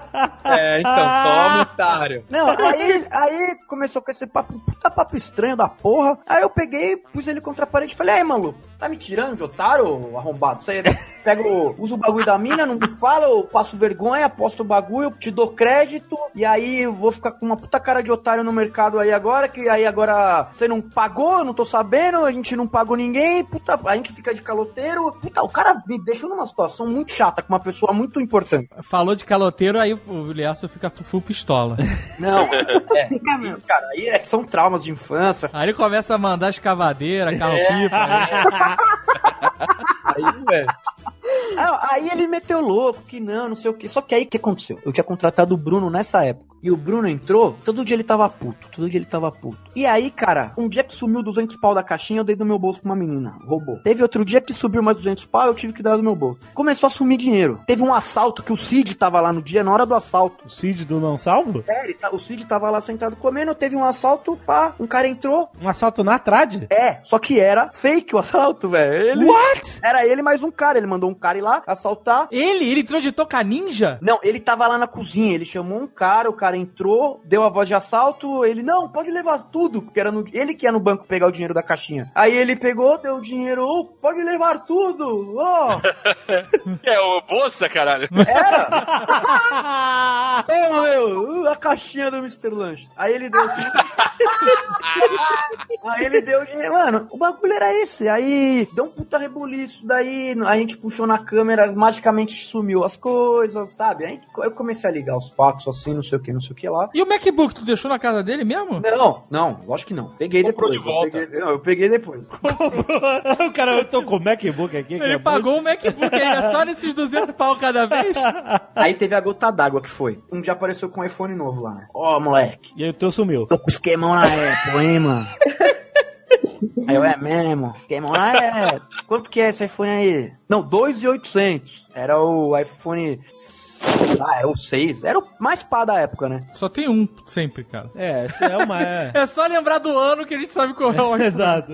Aí, 2,800. Aí minha ex-namorada falou, ela queria o telefone, ela falou, ah, ele tem, Tó. Aí a pata foi e deu 2,800 na mão do maluco. Aí eu, puta que pariu, mano. Ele, marcado o dia de trazer o telefone, ele chegou e falou, porra, velho, o cara tava trazendo o telefone aqui, ele foi assaltado na rua com o telefone, mano. Ah, caralho. Cara roleiro, hein? Depois. Nossa. Falei, tomamos, tomamos, tomamos, já vi tudo. O cara, mano, meteu o louco do telefone. Chegou meu primo, tinha dado mais 700 pau pra ele pra ele pegar um PlayStation 4 na Sony no esquema da tia dele. Desapareceu também, não sei o que. Aí eu peguei tudo isso, juntei os bagulhos e falei, mano, esse cara aí ele tá tirando. Eu peguei, pus ele na parede e falei, maluco, é isso, é isso, é isso, é isso, é isso. Ou você tem a decência de pedir suas contas lá, porque eu não quero ter rolo, ou o bagulho vai ficar louco. Ele pegou simplesmente, olha o que ele fez. Do lado lá, atrás tem a Gran Cru, que é uma loja de vinhos finos, né? Cara, bagulho é... Ele simplesmente chegou numa terça-feira, que era minha folga, eu estava jogando Destiny sentado com meus amiguinhos online, feliz pra caralho, toca o telefone do gerente da casa. Olha, cara, o Felipe tá aqui muito louco no Gran Cru, tomando umas seis garrafas de vinho, toda hora pedindo lanche pra lá, velho. Eu não vou liberar lanche pra ele mais. Primeiro É, que ele é lanche, peraí. ele tava pedindo hambúrguer, pra começar. É, da filha da puta, eu não aprendo. Mas peraí, peraí. Tu não tinha dispensado o cara? Ele deixou o pão sozinho na trade, foi pro bar do lado, começou a encher a cara com o dono, falando que era dono da trade, e ficou lá enchendo a cara e mandando o lanche hambúrguer pra eles lá. Toda hora, cara. Ele meteu esse loucão, velho. Ele meteu esse loucão. Ficou fazendo isso. Os caras estavam tomando vinho com hambúrguer. Pau no cu desses caras também. É, aí o que aconteceu? Eu, a hora que a gente chegou lá, ele descobriu que a gente tava indo pra lá, ele tava muito louco, saiu, loucão e bateu o carro. Na Yakuza. É agora que entra a Yakuza? A Yakuza entra depois.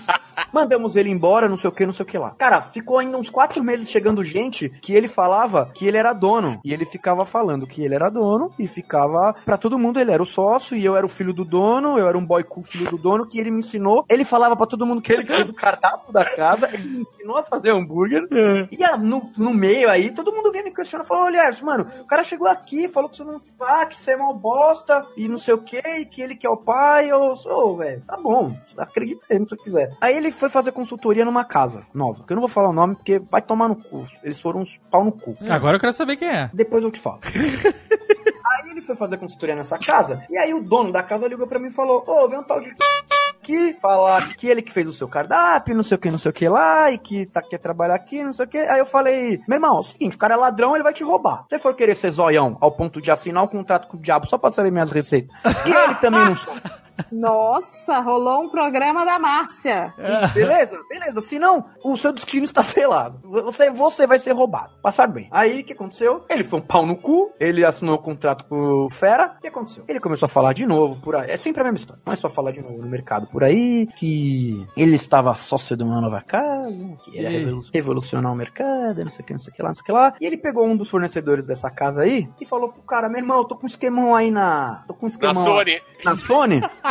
e que minha tia consegue pegar uns bagulho mais barato. Sério mesmo? É mesmo história da Sony? Tá uma galera aí, eu consigo pegar. Quanto mais gente pegar, melhor. Aí ele falou: é mesmo, eu conheço muita gente, a gente faz um esquemão. Beleza, yes, é isso aí, cara. Vai lá. Aí, mano, o que ele fez? Ele juntou 10 amigos dele de grana, incluindo um dos donos de um shopping de artigos não tão bacanas do centro de São Paulo, ligado com o mundo japonês dos crimes. Eu vou tentar não morrer. Mano, Isso! Ficou bem discreto. Ficou bem discreto e natural. E aí, e aconteceu uma das pessoas do bolão da felicidade do. Aí, o cara entrou no, no balaio, ele entrou na maracutaia, só que o que que ele falava pras pessoas? Eu sou dono da hamburgueria tal. O que, que aconteceu na hora que pingou o cascaio lá na conta dele e nunca chegava nada? O pessoal foi na hamburgueria. E a acusa foi na hamburgueria e falou: meu irmão, ou vocês devolvem a grana, ou nós vai quebrar tudo essa porra e vai morrer gente. Minha nossa. Aí o maluco desapareceu de novo. Só que todo mundo sabe onde ele mora já. E a hamburgueria teve que pagar? Aí o maluco teve que se acertar. Eu não, sei, eu não sei qual foi o rolo que eles fizeram. Eu só sei que ninguém morreu, a hamburgueria tá lá. Logo ele já saiu de lá e depois ele já foi dar golpe em outro. Aí depois ele falou que virou evangélico. E agora ele tá trabalhando numa outra casa de um grande grupo. Que eu não sei que hora que vai começar a festa linda lá. Porque em algum momento vai acontecer. E essa hamburgueria aí tá dando comida pra japonês de graça até hoje. Sei lá, cara. Pode, deve ser. É que o cara é grande. O Naka, o Naka vai chegar lá. o dono é grande. Então, eu não sei o que foi. O dono ele também tem. Ele é de uma outra. Outra Organização. Isso, isso. Que azar miserável, não deu resultado.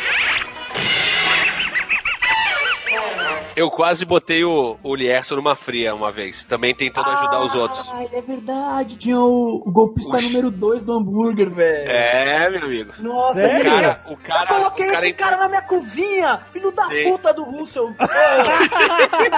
Dá uma chance pro cara aí, o cara é legal, o cara segue o canal. Eu falei, vem, mano, eu sou bom, eu sou o filho da puta mesmo. Cara, o, o por isso que a Trade é sucesso, tem um tempero do crime.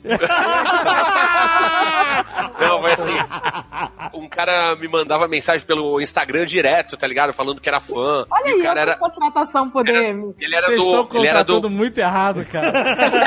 Puta merda. E era do Pará, o cara. O cara era do Pará, tal, não sei o quê. E ele mandava os hambúrgueres que ele fazia, tal, não sei o quê. Ele falava de mim, que era meu fã, e fã de um outro canal de que é especializado em sanduíches. Não vou falar qual é o nome, né? Porque eu não, não falei antes com o dono do canal pra ver se ele autoriza. Mas Aham, aham. o cara chegou e falou assim: O cara lá do outro canal me chamou pra fazer um vídeo com ele e tal, não sei o quê. Eu tô indo pra São Paulo. Aí eu falei assim: então, cara, mas eu moro em Santos e Vai não no rola, não rola, tal, não sei o que. Ele falou assim: ah, mas eu tô tentando me, me fixar aqui é, em São Paulo, tal, não sei o que. Tu me indica pra alguma hamburgueria? Eu falei assim: olha, de emprego não, mas se você quiser, tipo, fazer um, um estágio, passar uns dias lá aprendendo, tal, não sei o que, eu posso falar com o Lierson, que é dono da traje. Aí falei com o Lierson: Lierson, tem um cara aí que amigão, né, velho? E o cara aí, o cara tá vindo do Pará. Tem como dar um axé pro cara e, sei lá, deixar ele ficar na, na cozinha uns três dias aí pra ele aprender e tal, não sei o que. Ele, porra, manda o cara aqui, demorou. E aí o cara foi. E aí como é que foi ele? É, Posso seguir agora? Olha só fazendo boa, boa ação aí. O É, não, ajudou, ajudou, ajudou, amigo. Essa é a lição. Ajudou. O, o Russell me falou. Ele deixou bem claro. Vai vir um cara do Pará. O cara entra na minha cozinha falando tchê. Eu falei, uau. Ah, gente, mas o que que tem? Tem uma colônia lá. Aí me chega. Globalização. Ah, Como é que a gente pode chamar isso? Que isso é maravilhoso também. Essa história é maravilhosa. Vamos chamar ele de Tchê. Eu vou chamar ele de Nel. Chefe. O chefe chegou. Primeiro que o cara me chegou e falou que ele tinha faculdade de chefe. Falei, o que, que é isso? É... Que que é uma- Porque o, o nome dele era chefe em todas as redes sociais. Aí eu, eu achei estranho. Falei, cara, você não vê o, o Atala escrever chefe Atala. O rei de verdade não precisa gritar pra ninguém que ele é rei, tá ligado? Falando nada. Aí ele, não, mas é porque eu sou formado em chefe. Aí eu falei, pode crer. legal, legal. Pô, legal, fera. E, mano, beleza. Já cheguei um dia colocando ele no- na produção. Falei, ô, fera, vai cortando uns bagulho aí, vamos ver se desenrola aí, vai cortando uns bagulho e vai. Aí na hora da operação você desce comigo aqui pra gente ver, né? Você tem o dom mesmo. Aí, mano, o cara falava mais que a mulher que vende a cult, mano. Juro por Deus. Mano, ele não parava de falar. Não, que porque pipipi, porque, puta, você conhece fulano, né? Ah, não sei o que, mas eu não gosto dele. Que não sei o que. Mano, o cara era muito loucão, mano. Não parava de falar. Na hora de trampar, nada. Nada, nada, nada. Fraco. No outro dia, mesma coisa. Aí no outro dia ele já veio pedir dinheiro. É sabe como é que é? Puta, eu cheguei lá do Pará e eu tô na casa de uma tia minha, na casa do caralho, e eu não tenho dinheiro pra vir trabalhar amanhã. Você consegue já me adiantar um? Aí quando eu receber, quando vier meu primeiro salário, eu te devolvo. Tipo, mano, o cara tava vindo fazer três dias na casa, já pegando dinheiro emprestado pra pagar no salário que ele não sabe se ele vai ter. Rodei de novo.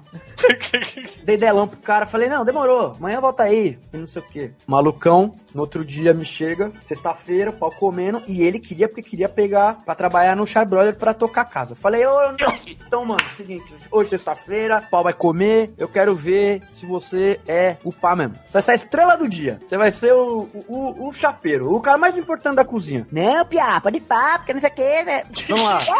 Paraense, paraense. O paraense, assim. Essa voz de gás hélio. A É, voz, mas a voz dele é assim, caralho. a voz do inimigo é sempre alterada pra mais grave ou pra mais fino. Aí o Fera me vai lá, casa lotada, essas trades de sexta-feira, vocês podem imaginar que não é um ambiente muito amigável pra iniciantes. O cara chega, mano. Sabe o Lula Molusca quando ele começa a esfregar a chapa com as duas mãos assim, ó? Cara tava numa situação. Nossa, ele tava muito perdido. Ele não faz ideia do que ele tá fazendo. Aí ele, não, porque eu tô fora de forma, porque eu não tô. Faz tempo que eu não trabalho e sabe como é que é, né? Voltar e não sei o que. Mano, o cara era só conversa. Aí eu falei, irmão, seguinte, no mesmo dia eu falei, é, valeu, fiz o teste aí com você, só que eu não vou ter espaço agora na cozinha e tal. Não, pelo amor de Deus, cara, isso- eu dependo disso pra estar em São Paulo, é porque é meu sonho, eu preciso estar aqui e tá, o que, piada. Eu, mano, falou, velho. Obrigado, não sei o que. Aí, ele saiu, mais um começou a falar mal de mim por aí, falando que não sei o que, que eu sou ruim, que eu não aguentei com ele na cozinha, porque ele é muito pica pra caralho. Deu alguns meses, deu o golpe num conhecido meu e do Tucano. Aí eu falei, caralho, velho, eu tenho um imã pra filha da puta, bicho. Pegou dois pau, eu acho. Pegou dois pau do maluco que não é um cara muito legal de você tirar uma onda com ele, tá ligado? E, mano, de novo, eu sou imã de filho da puta. Então, e ele tinha uma pegada de, de falar que ele inventou não sei o que, ele inventou no, no É. sanduíche de não sei aonde e tal, não sei o que. Tudo. Esses golpistas inventam tudo, bicho. Você já percebeu, mano? Ah, eu sou o criador de, não sei, dos- do oráculo. tipo até isso, tá o ligado? outro lá, o, o arrombado, ele inventou o pão do Zedeli, ele inventou o oráculo, ele inventou... Mano, ele inventou tudo. Eu não sei como ele não é milionário, como ele precisava dar golpe. ele inventou o mercado do hambúrguer, velho. Eu não sei o que, que ele precisa da vida, mano. Sério, mano. Caralho, eu tô fudido. Eu vou, vou ouvir o Dave, eu não vou ajudar ninguém. Pau no cu. É isso aí. Se vocês quiserem, entra na fila da seleção, mandar currículo PRH. Eu não vou ouvir vocês, mas sabe, vocês me roubam. Que desabafo! Exato. É difícil, gente. Eu sou muito bonzinho, nem com meu cu, bicho. Se eu deixar, já já eu acordo sem calça. Eu nem vi. Ai, gente, vocês me deixaram mal, sabia? Porque agora eu tô vendo como eu sou otário. De terapia agora.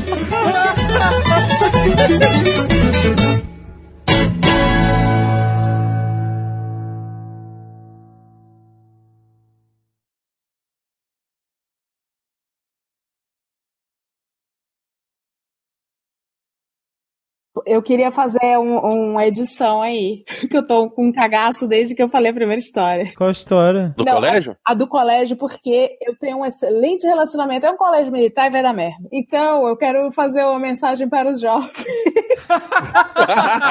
Chama o Man in Black e apaga da memória. Faça a mensagem.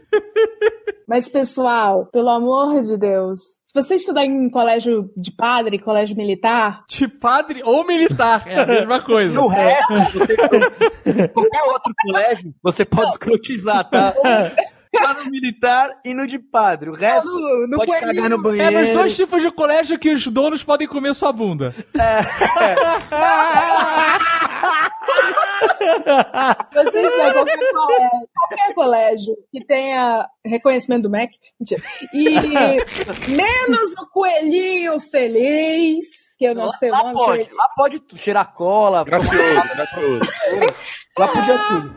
É, por favor, não traquinem nas redes sociais, não façam merda, tá bom? Com a sua cone- Use a conexão para o bem. Ó, ó, certo, Leila. Aprendeu a lição, é claro. E eu queria dizer pra Yakuza que tamo junto aí. É, é tudo, tudo comunicável. Yakuza BR, né? Yakuza BR, respect. Yakuza BR é da hora, velho. Este Nerdcast foi editado por Radiofobia, podcast e multimídia.